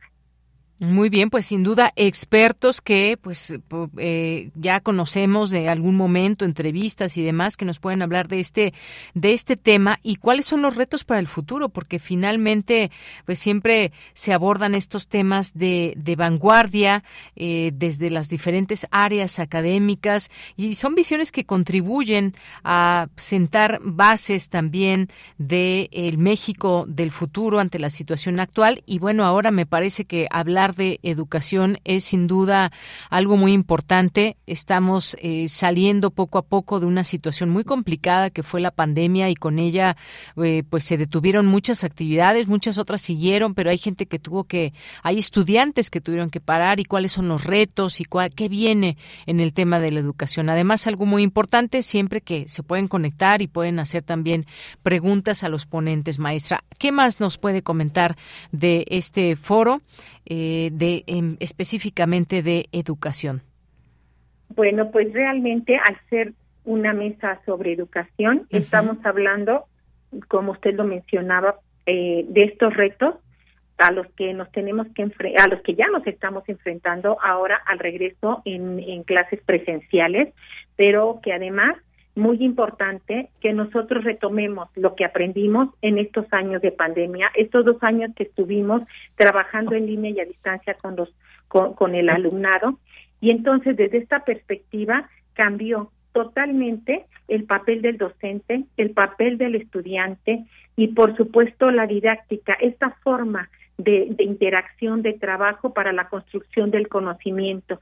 Y que en este en este sentido es importante rescatar todos estos beneficios que aprendimos, que desarrollamos habilidades para poder enfrentar esta condición de la pandemia, de, estar a distancia, de, de no estar de manera presencial pero además ahora incluirlos y permear nuestro trabajo como académicos en este en esta parte presencial, pero también las condiciones con las que van a regresar los estudiantes, es cierto, muchos tuvieron que abandonar eh, esta la educación, abandonaron sus estudios, unos por cuestiones económicas, otros por cuestiones de de, de pues sí, casi todos porque estaba pensando en el trabajo, pero también hubo quien no pudo tener una conexión, quien no pudo tener un equipo y que además el foro es muy interesante porque no solamente es una, una, una, una perspectiva y, y, planteamiento de soluciones hacia la condición de la Universidad Nacional Autónoma de México y el bachillerato, que es parte de nuestra universidad, sino que es a nivel nacional, es a nivel internacional, porque vamos a escuchar gente que se dedica a la investigación en este campo de la educación, en psicología educativa, en todo lo que tiene que ver con el desarrollo de un país desde el enfoque del aprendizaje, de la educación, de la formación, donde se dan valores, conocimientos, avances, desarrollo de habilidades. Y entonces es muy interesante porque estos, estos expertos nos van a nos van a presentar no nada más lo que ellos tienen en, en innovación digamos sobre educación sino también la forma en que la podemos que podemos utilizar este conocimiento para impactar en la mejora de esta de esta área que, que es tan importante que es la educación la base del desarrollo de cualquier país Claro que sí, maestra. Pues ahí dejamos esta invitación. Mañana, 18 de agosto, a las 5 de la tarde, presencial en el auditorio Unidad de Posgrado UNAM o de manera virtual a través de los medios que ustedes ya conocen de Fundación UNAM, su página web, YouTube y Facebook. 5 de la tarde, mañana, 18 de agosto. Muy bien. Muy bien, pues muchísimas gracias, gracias. No, pues el 18 es el jueves, no mañana. ya me estoy adelantando, eh, maestra. Muy bien, pues muchas gracias, gracias por su presencia aquí en este espacio y nos vamos a despedir también con uno de los spots que están teniendo ustedes para pues invitar a toda la gente. Muchas gracias, maestra. Al contrario, muchas gracias a ustedes por abrirnos este espacio. Buenas tardes. Hasta luego, muy buenas tardes, maestra Alma Angélica Martínez Pérez del Consejo Académico del Bachillerato.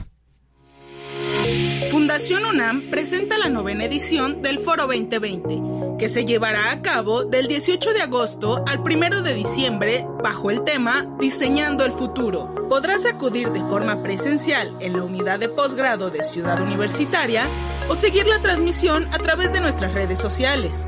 Consulta la programación en www.fundacionunam.org.mx diagonal Foro 2020. Prisma RU. Relatamos al mundo.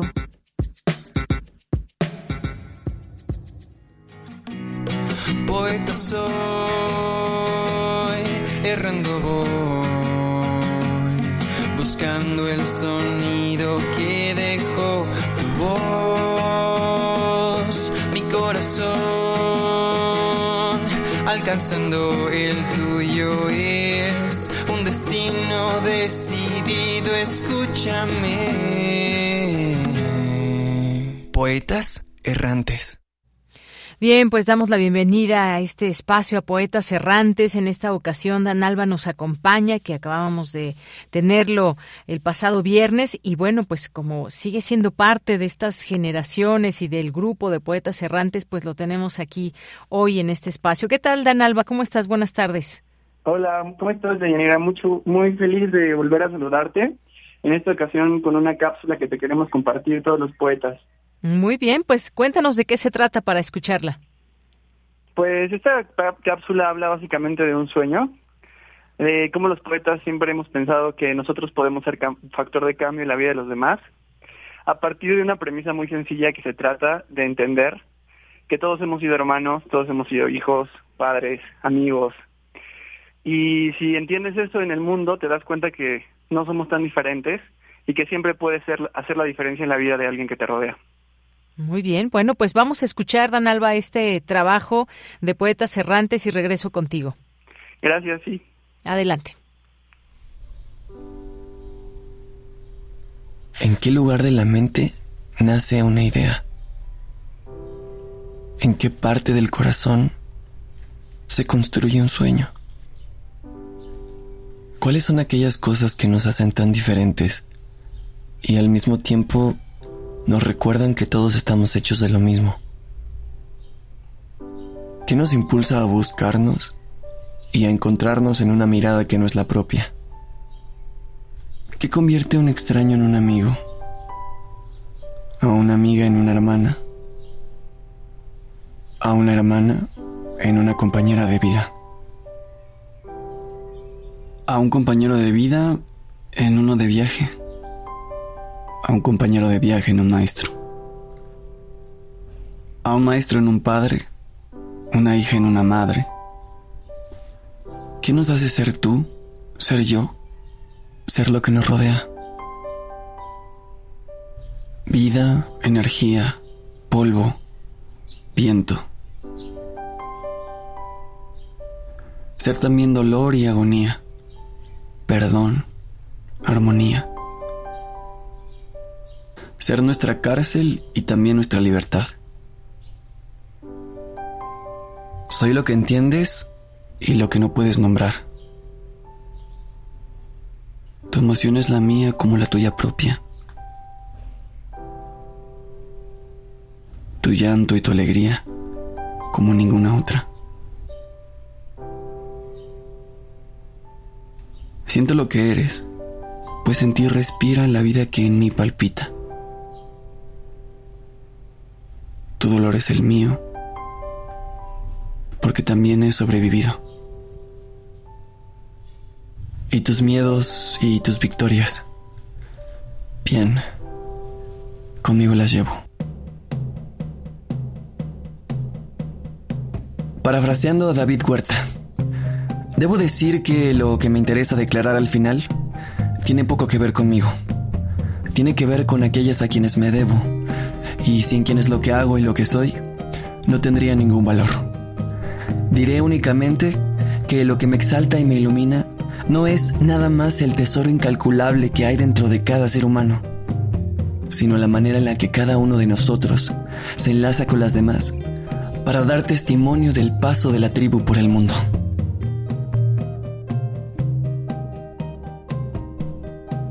Por ello te invito a avanzar, a descubrir el mundo, el conocido y el que aún no hemos comprendido. Y es que, si lo hemos inventado, más vale que construyamos uno mejor. Pues las fronteras siguen siendo del dibujo solo un rayón. Sin entrega no hay pasión. Y no te engañes. La pasión no existe sin razón. Toma tus escritos y tus cartas y envíalas a la familia que aún no conoces. ¿Quién sabe? Quizá eres tú quien los ignora. Así que tiende una mano. Y no por caridad ni por ser un santo. Simplemente por ser humano. Respira. Reconcíliate con tu pasado y deja ir lo que te tiene estancada. Recuerda que somos nosotros quienes cavamos la tumba en la que terminamos hacinados.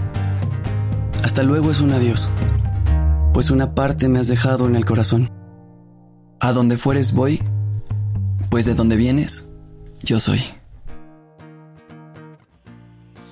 Bien, Dan Alba, pues muchas gracias, como siempre, que nos hacen llegar estas cápsulas, estas reflexiones, estas, eh, pues, materiales que vienen desde preguntas muy válidas, ustedes como jóvenes, pero que también muchas personas pueden hacer, hacerse, en qué lugar de la mente nace una idea, en qué parte del corazón se construye un sueño y más. Pues muchas gracias por esta, esta cápsula y pues todas las que vengan, que ya vamos teniendo aquí cada vez, cada semana, una participación más de poetas errantes. ¿Qué más nos quieres contar, Dan?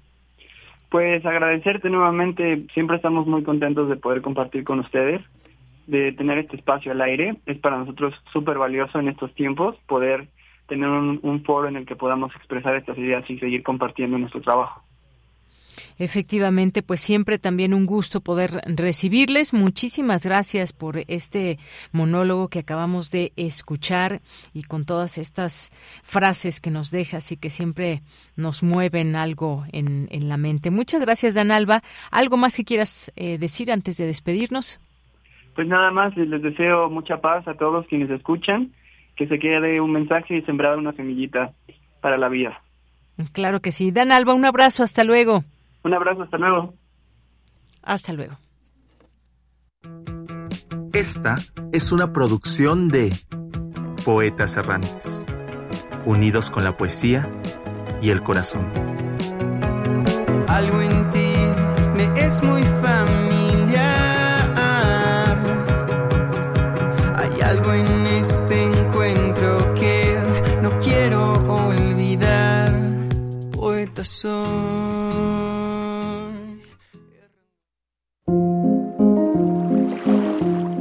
Orilla de la tarde con Alejandro Toledo. Alejandro Toledo es escritor y ensayista y lo tenemos aquí cada 15 días en este espacio para hablarnos de libros. Hola Alejandro, ¿cómo estás? Buenas tardes. Muy bien, bienvenida, ¿cómo estás tú? Muy bien, muchas gracias. Pues platícanos hoy eh, las recomendaciones, la recomendación para este día.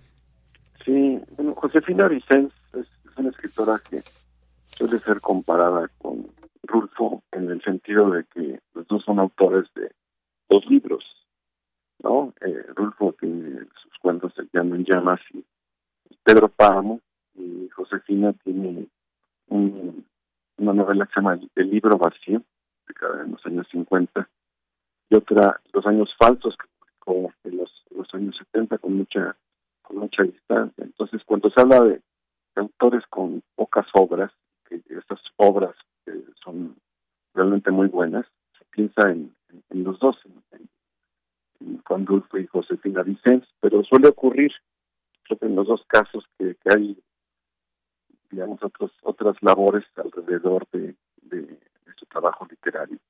Rulfo como fotógrafo, como, como guionista, y Josefina Vicens este, tenía otra particularidad que era que le gustaba el mundo de los hombres, el mundo masculino. Sus personajes son, en un caso, José García, en el libro vacío, y Luis Alfonso Fernández en, los años falsos. Y ella misma usaba seudónimos masculinos para escribir. Por ejemplo, artículos periodísticos, artículos de opinión como Diógenes García. Y como cronista de toros, eh, se inventó el Pepe Faroles, y es precisamente esta faceta como cronista taurina la que aparece ahora principalmente en el libro del Fondo de Cultura que se llama Las Crónicas de Pepe Faroles y otras escrituras, que tiene la, la pretensión de completar, digamos, el panorama de la obra de, Josefina. El Fondo de Cultura tiene publicado en un solo tomo las dos novelas. Entonces este tomo nuevo complementa eh, ayuda a entender un poco que, a una Josefina que no solo se quedó en, las dos novelas, sino que miró hacia otros, hacia otros lados, ¿no? Está, por ejemplo, como guionista también, es conocida por los guiones de, las hermanitas Vivanco, por ejemplo, o hay una película de los años 70 que se llama Renuncia por motivos de salud, que también tiene un guion suyo y este hizo un, un cuento, tiene una obra de teatro. Entonces, este, finalmente la escritura no se que escribe, digamos, a las dos novelas que, nos, que se amplía. Y es interesante conocerla de esta forma, ¿no? Sobre todo que, este, que usa, le gustaba usar como disfraces, yo digo una escritura disfraces masculinos, eh, le gustaba ser Pepe Faroles, le gustaba ser Diógenes García, José García, el protagonista del libro vacío de Alfonso Fernández, tenía un interés eh, peculiar, digamos, por el universo de los, hombres. Y ella fue la fundadora, digamos, la organizadora de ese periódico que se llamó Torerías, donde escribía Pepe, Pepe ¿no? Y su mirada es crítica sobre el mundo de los toros, bueno, es, cronista taurina, ¿no? Especializada, digamos, pero a la vez este, criticaba a los, a los malos toreros y las, malas formas que había en esos años, que es 1943, 1944 en el, en el mundo del, del toreo, ¿no? E, ella tenía, bueno, una fascinación especial sobre aquello que ahora nos causa cierto cierto horror nosotros, ¿no? Entonces, el libro en ese sentido no no, no creo que sea una defensa, digamos, de la, de la fiesta brava actual, sino como un, una historia, digamos, curiosa de, de una mujer que se disfrazó de hombre para intervenir en ese espacio, sobre todo masculino, y juzgar lo que veía domingo a, a domingo en la, en la, plaza de los de los toros, ¿no? Entonces es, es algo que estaba ahí como extraviado. Muchos nos preguntábamos cómo había sido ese paso de, de Josefina Vicens por el mundo de los toros. Y ahora, gracias a esta investigación que hizo Norma Lojero Vega, que fue quien reunió estas otras escrituras, pues ya, tenemos aquí el, el documento, digamos, en donde podemos saber cuál era el temperamento, ¿no? El, modo generalmente irónico, sarcástico de, Josefina Vicens, eh, transformada en, Pepe Farol, ¿no? Entonces es una mirada como muy fresca la que ella tiene. Y este y, e incluso llegó a, enojar a veces a los toreros por las las crónicas que salían en, en torerías, ¿no? Y alguien, un amigo de un torero, que era un amigo boxeador de un torero, eh, anunció que iba a ir a buscar a, a Pepe Faroles para ponerlo para ponerlo en su lugar por una por una mala crónica. Entonces contaba la misma Josefina que este hombre llegó ahí a, la redacción del, periódico, la vio, empezaron a platicar, fue una conversación como muy amable hasta que le dijo Josefina, dijo, oiga, ¿y a quién va usted, va usted a empezar a golpearme? El boxeador le dice, no, oiga señora, pues la voy a golpear yo a usted. Una labor dice porque soy Pepe Farol, ¿no? Entonces, este es alguno de los incidentes, digamos, que tuvo ella en, en este universo. Y el tomo es que acabo de publicar el Fondo de Cultura Económica es muy es muy agradable e incluye un pliego en el papel coche con donde podemos ver muestras de lo que era el periódico Querería, ¿no?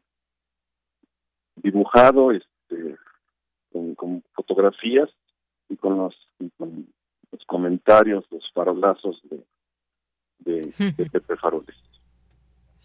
Efectivamente, Alejandro Toledo, pues ahí este, este personaje, Josefina Vicens y esas, eh, digamos, seudónimos que utilizaba, novelista, periodista, guionista también en todo su ámbito.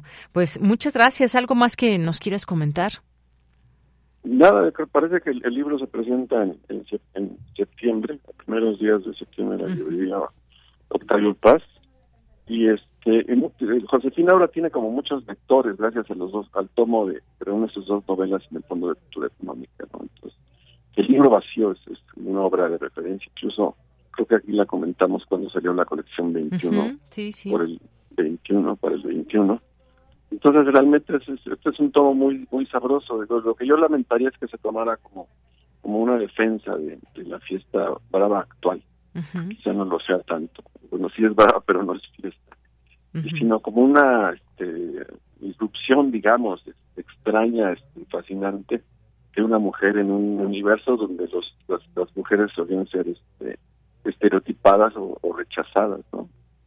Entonces la aparición de ella es como muy aleccionadora de muchas cosas y, siempre la, la, la pinta como una como una mujer de vanguardia. Así es. Bueno, pues ahí tenemos esta, eh, eh, también está en nuestras redes sociales, este libro que del que nos has hablado, estas las crónicas de Pepe Faroles y otras escrituras. Ya sé que tú no lo vas a mencionar, pero yo lo mencionaré. Tú eres, tú haces el epílogo y también está eh, en Norma Lojero Vega y, que hace el prólogo. Muchísimas gracias, Alejandro Toledo, como siempre. Hay la recomendación a través de nuestras redes sociales para que puedan ver el libro en, físico y, bueno, pues estas, estas otras escrituras que conforman la obra de Josefina Vicens. Muchísimas gracias. Nos escuchamos en 15 días. Claro que sí, y recuerden, reunidas por el Fondo de Cultura Económica y entre ellas sus crónicas taurinas que ya nos platica Alejandro Toledo. Gracias, Alejandro. Un abrazo. Que estés muy bien. Muy buenas tardes. Fue Alejandro Toledo, escritor y ensayista en su sección de literatura. Continuamos. Prisma RU. Relatamos al mundo.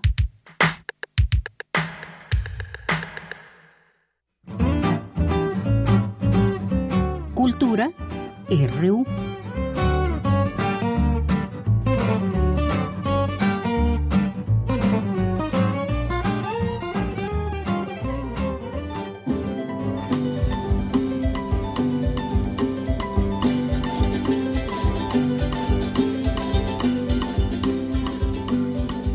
¿Qué tal, Tamara Quiroz? Muy buenas tardes, bienvenida. Deyanira, muy buenas tardes a ti y por supuesto a todos aquellos que nos acompañan a través de estas frecuencias. Qué gusto saludarles ahora desde esta cabina de frecuencia modulada. Mandamos muchos saludos a quien nos sintoniza a través del 96.1 de FM y también ¿Quién lo hace a través de internet. Y además, pues qué gusto también iniciar esta sección con esta música que escuchamos de fondo. Escuchamos a Celso Duarte, este virtuoso músico de arpa, charango y guitarra de son, con más de 35 años de experiencia. Y es que les comparto que Celso Duarte es uno de los invitados al concierto que se realizará el próximo 10 de septiembre en las islas de Ciudad Universitaria. Se trata de Trasfrontera, un concierto que eh, se realiza con la finalidad de conmemorar los 70 años de la dedicación de Ciudad Universitaria y los 15 de su designación como Patrimonio Cultural de la Humanidad por parte de la UNESCO.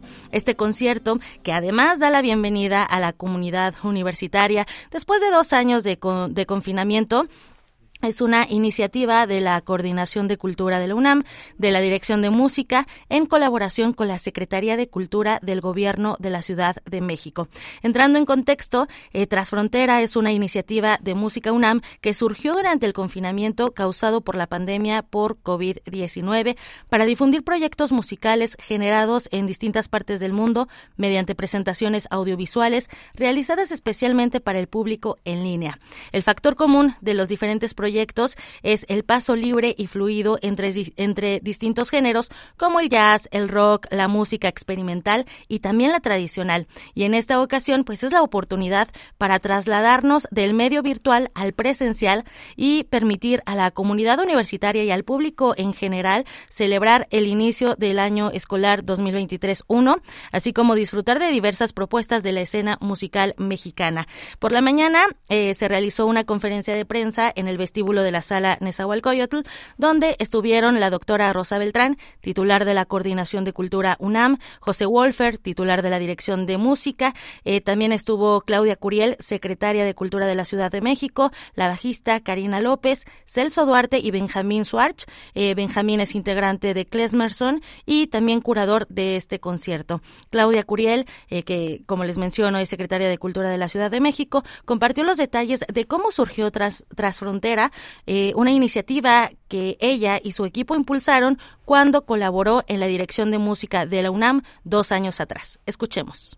Fue invitar a un curador de distintas ciudades en distintas partes del mundo a que convocara a algunos de los músicos con los que colaboraba, porque era un momento en el que la pandemia estaba en su pico. Entonces, para que pudieran grabar, ellos ponían algún estudio emblemático de la ciudad con sus colaboradores donde tenían confianza y se hacía en tres días distintos. Y lo que realizamos fueron producciones eh, con muy alto nivel de video y sobre todo con un alto nivel de grabación, por lo cual queda un archivo donde la apuesta fue justamente ofrecer una oferta eh, internacional también, porque se habían hecho muchos trabajos para eh, los artistas y agentes culturales mexicanos, pero eh, mantener un contacto internacional. empezamos con John Medesky, que se ofreció a prestar su estudio en Woodstock, en Nueva York, y sus amigos eran Mark Ribot, Martin de Medesky, Martin and Wood, Sina Parkins. Entonces empezó a armar como la escena local de distintas ciudades del mundo y se fueron entusiasmando porque para ellos era una catarsis poder volver a tocar después de años donde no se habían podido reunir con sus músicos, en un espacio seguro, que era un estudio de grabación sanitizado en horarios específicos, y subir el perfil de las producciones para atender al público, pero conscientemente hacer un archivo de ese momento histórico que vivió el mundo sobre música de las escenas locales de nueve ciudades. La doctora Rosa Beltrán, eh, además de, celebrar que se realice este concierto en el marco de los 70 años de la dedicación de obra y del inicio de la construcción de CU, un espacio privilegiado para el público en general, eh, celebró que se realice este proyecto Transfrontera porque forma parte del archivo cultural de la UNAM en la pandemia. Hay un archivo de, de lo que se ha realizado desde la parte cultural, ¿no? Lo que han hecho en teatro, en danza, en música, que es este aspecto, y bueno, también lo que los, de los eh, escritores han realizado, realizaron durante la pandemia, el confinamiento, y lo que se sigue haciendo, y sobre todo, pues también ser testigo de estos tiempos que, que han corrido y que muchos hemos sido testigos y que además los hemos vivido desde diferentes eh, perspectivas. Escuchamos a la doctora Rosa Beltrán. Celebrar estos 70 años es muy importante para los universitarios, pero también para quienes vienen de fuera. Es un lujo tener un lugar como este y es un lujo tener este concierto al aire libre y gratuito y abierto para todos. La Universidad y Cultura UNAM en particular se esmera en producir cultura en los distintos campos para los universitarios y para los que están fuera de la universidad también. Les da la bienvenida a todos. Otra celebración que coincide, esto sí, son los 15 años de la declaración de CEU, de este campus central, como patrimonio universal de la UNESCO. Eh, y por lo tanto es doblemente importante para nosotros que esta conmemoración, esta celebración se haga a través de la música, de todas las artes, la música, por su carácter universal, aunque suene a lugar común, porque a todos nos mueve, tengamos la teoría o no, simplemente la sentimos. Convoca a reunirnos en comunidad, que es lo que queremos hacer ahora tras la pandemia, en la pospandemia. Es uno de los grandes proyectos. Pero, pero, además porque estos músicos combinan algunos de los valores que son imprescindibles para sobrevivir en la pandemia. Uno, la fusión, la fusión de géneros que habla de la inclusión, de entender cómo es el mundo y combinar saberes. Por otro lado, la improvisación, importantísimo, saber en un momento en el que la vida nos ha puesto en este camino de desconcierto qué hacer. Y por último, desde luego, la eh, innovación y el virtuosismo. Como muchos de ustedes seguramente saben, todo proyecto artístico pues tiene eh, un, una curaduría, un trabajo de selección de las obras que se van a mostrar al público. En Trasfrontera, Benjamín Swart fue, eh, que es también integrante del ensamble Klesmerson, fue el encargado de investigar y de seleccionar los ritmos y la colaboración de músicos que vamos a escuchar en el concierto del 10 de septiembre. Vamos a escuchar lo que Benjamín comparte acerca de la selección de de los ritmos, de la música y de los colaboradores. Una labor bastante complicada de decir cómo reducir a una cantidad tan pequeña de músicos la cantidad de música que hay en este país, ¿no? Entonces, pues hubo que escoger, decir, bueno, vámonos al norte, vámonos al este, al oeste, al sur. Y creo que escogimos muy bien. Eh, en el norte escogimos en Monterrey a Jair Alcalá, que es uno de los representantes más importantes de la música norteña, virtuosísimo, eh, Celso, impresionante la manera en la que interpreta, además cubre una cantidad inmensa de géneros. Eh, Karina López, que representa una, un lenguaje más contemporáneo de, de, lo que es el acercamiento al bajo. Gabriel El Queso Bronfman también es una un personaje que tiene un, género muy particular y también representa algo muy de la escena del rock y del jazz de, México. Em, Leica y Gustavo Nandayapa representan todo lo que tiene que ver con improvisación, libertad eh, y, también, pues, Klesmerson es también una representación musical de lo que sucede en la Ciudad de México, ¿no? que es un género que se ha amalgamado muy bien con, pues, con la cultura mexicana desde, desde su formación, hace 20 años más o menos que estamos tocando. Tras Frontera se llevará a cabo el 10 de septiembre en Las Islas, este lugar conocido por muchos, por supuesto, y explorado también en el campus central de la Universidad de la UNAM y contará también con la presencia de artistas de la escena musical independiente en México como Karina López, Gabriel Queso Brothman, Jair Alcalá, Leica Mochan y Gerardo Nandayapa. Son distintos géneros musicales, artistas muy importantes también de, la escena musical nacional, así que los invitamos a que acudan, es totalmente gratis. La cita es el 10 de septiembre a las 12 horas, así que vayan agendando este evento. De Yanira, pues con esto eh, me despido, regreso mañana con más información, les deseo que tengan muy buena tarde tardes. Sí, nos despedimos con un poquito de música. Aquí la sección de cultura. ¿Es, ¿es Leica Mochan? No. Klesmerson. Con esto despedimos la sección de cultura.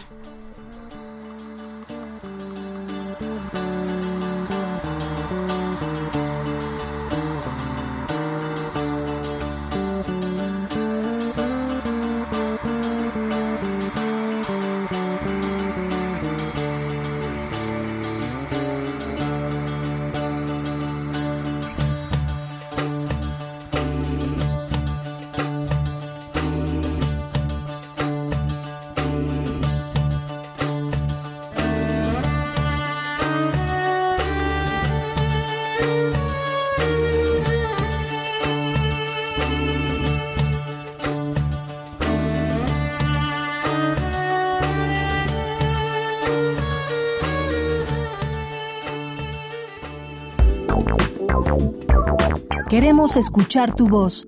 Síguenos en nuestras redes sociales. En Facebook como Prisma RU y en Twitter como arroba PrismaRU. Bien, nos restan un par de minutos y bueno, en este en, estas noticias que van surgiendo, algo que muchas y muchos de ustedes seguramente lo han vivido, pues es esta, estos retiros por desempleo en las cuentas de las AFORES. Hay una marca histórica en este sentido. Entre enero y julio de este año, los mexicanos retiraron 12.742 millones de pesos de sus cuentas de Afore por razones de desempleo, la cifra más alta para un mismo periodo desde que hay registro. Esto lo reveló la Comisión Nacional de Sistema de Ahorro para el Retiro y digo, pues malas noticias porque lo hacen por esta necesidad que hay de tener dinero para, pues, para el día a día. También otra de las notas importantes en la antesala de que llegara la quinta ola de COVID en México en julio, el flujo de pasajeros en el transporte público de las principales urbes registró una disminución mensual en junio, así lo reveló el INEGI, el Instituto Nacional de Estadística y Geografía. El sistema de transporte público de pasajeros en la Ciudad de México prestó servicio a 137.000.8 millones de personas, 2.13% menos pasajeros respecto a mayo de 2022. ¿Esto de qué dependerá? Bueno, pues ahí puede haber algunas distintas razones.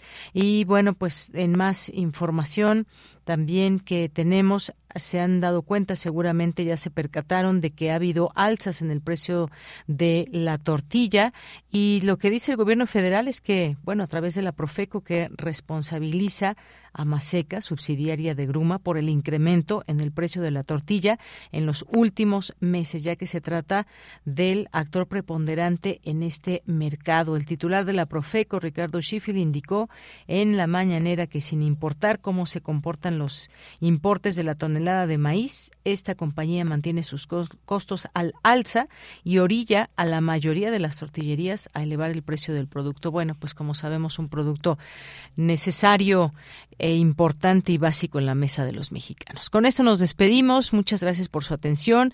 Que tengan muy buena tarde, buen provecho. A nombre de todo el equipo, soy de Yanira Morán. Buenas tardes y hasta mañana. Radio UNAM presentó Prisma RU. Una mirada universitaria sobre los acontecimientos actuales. Prisma RU. Relatamos al mundo.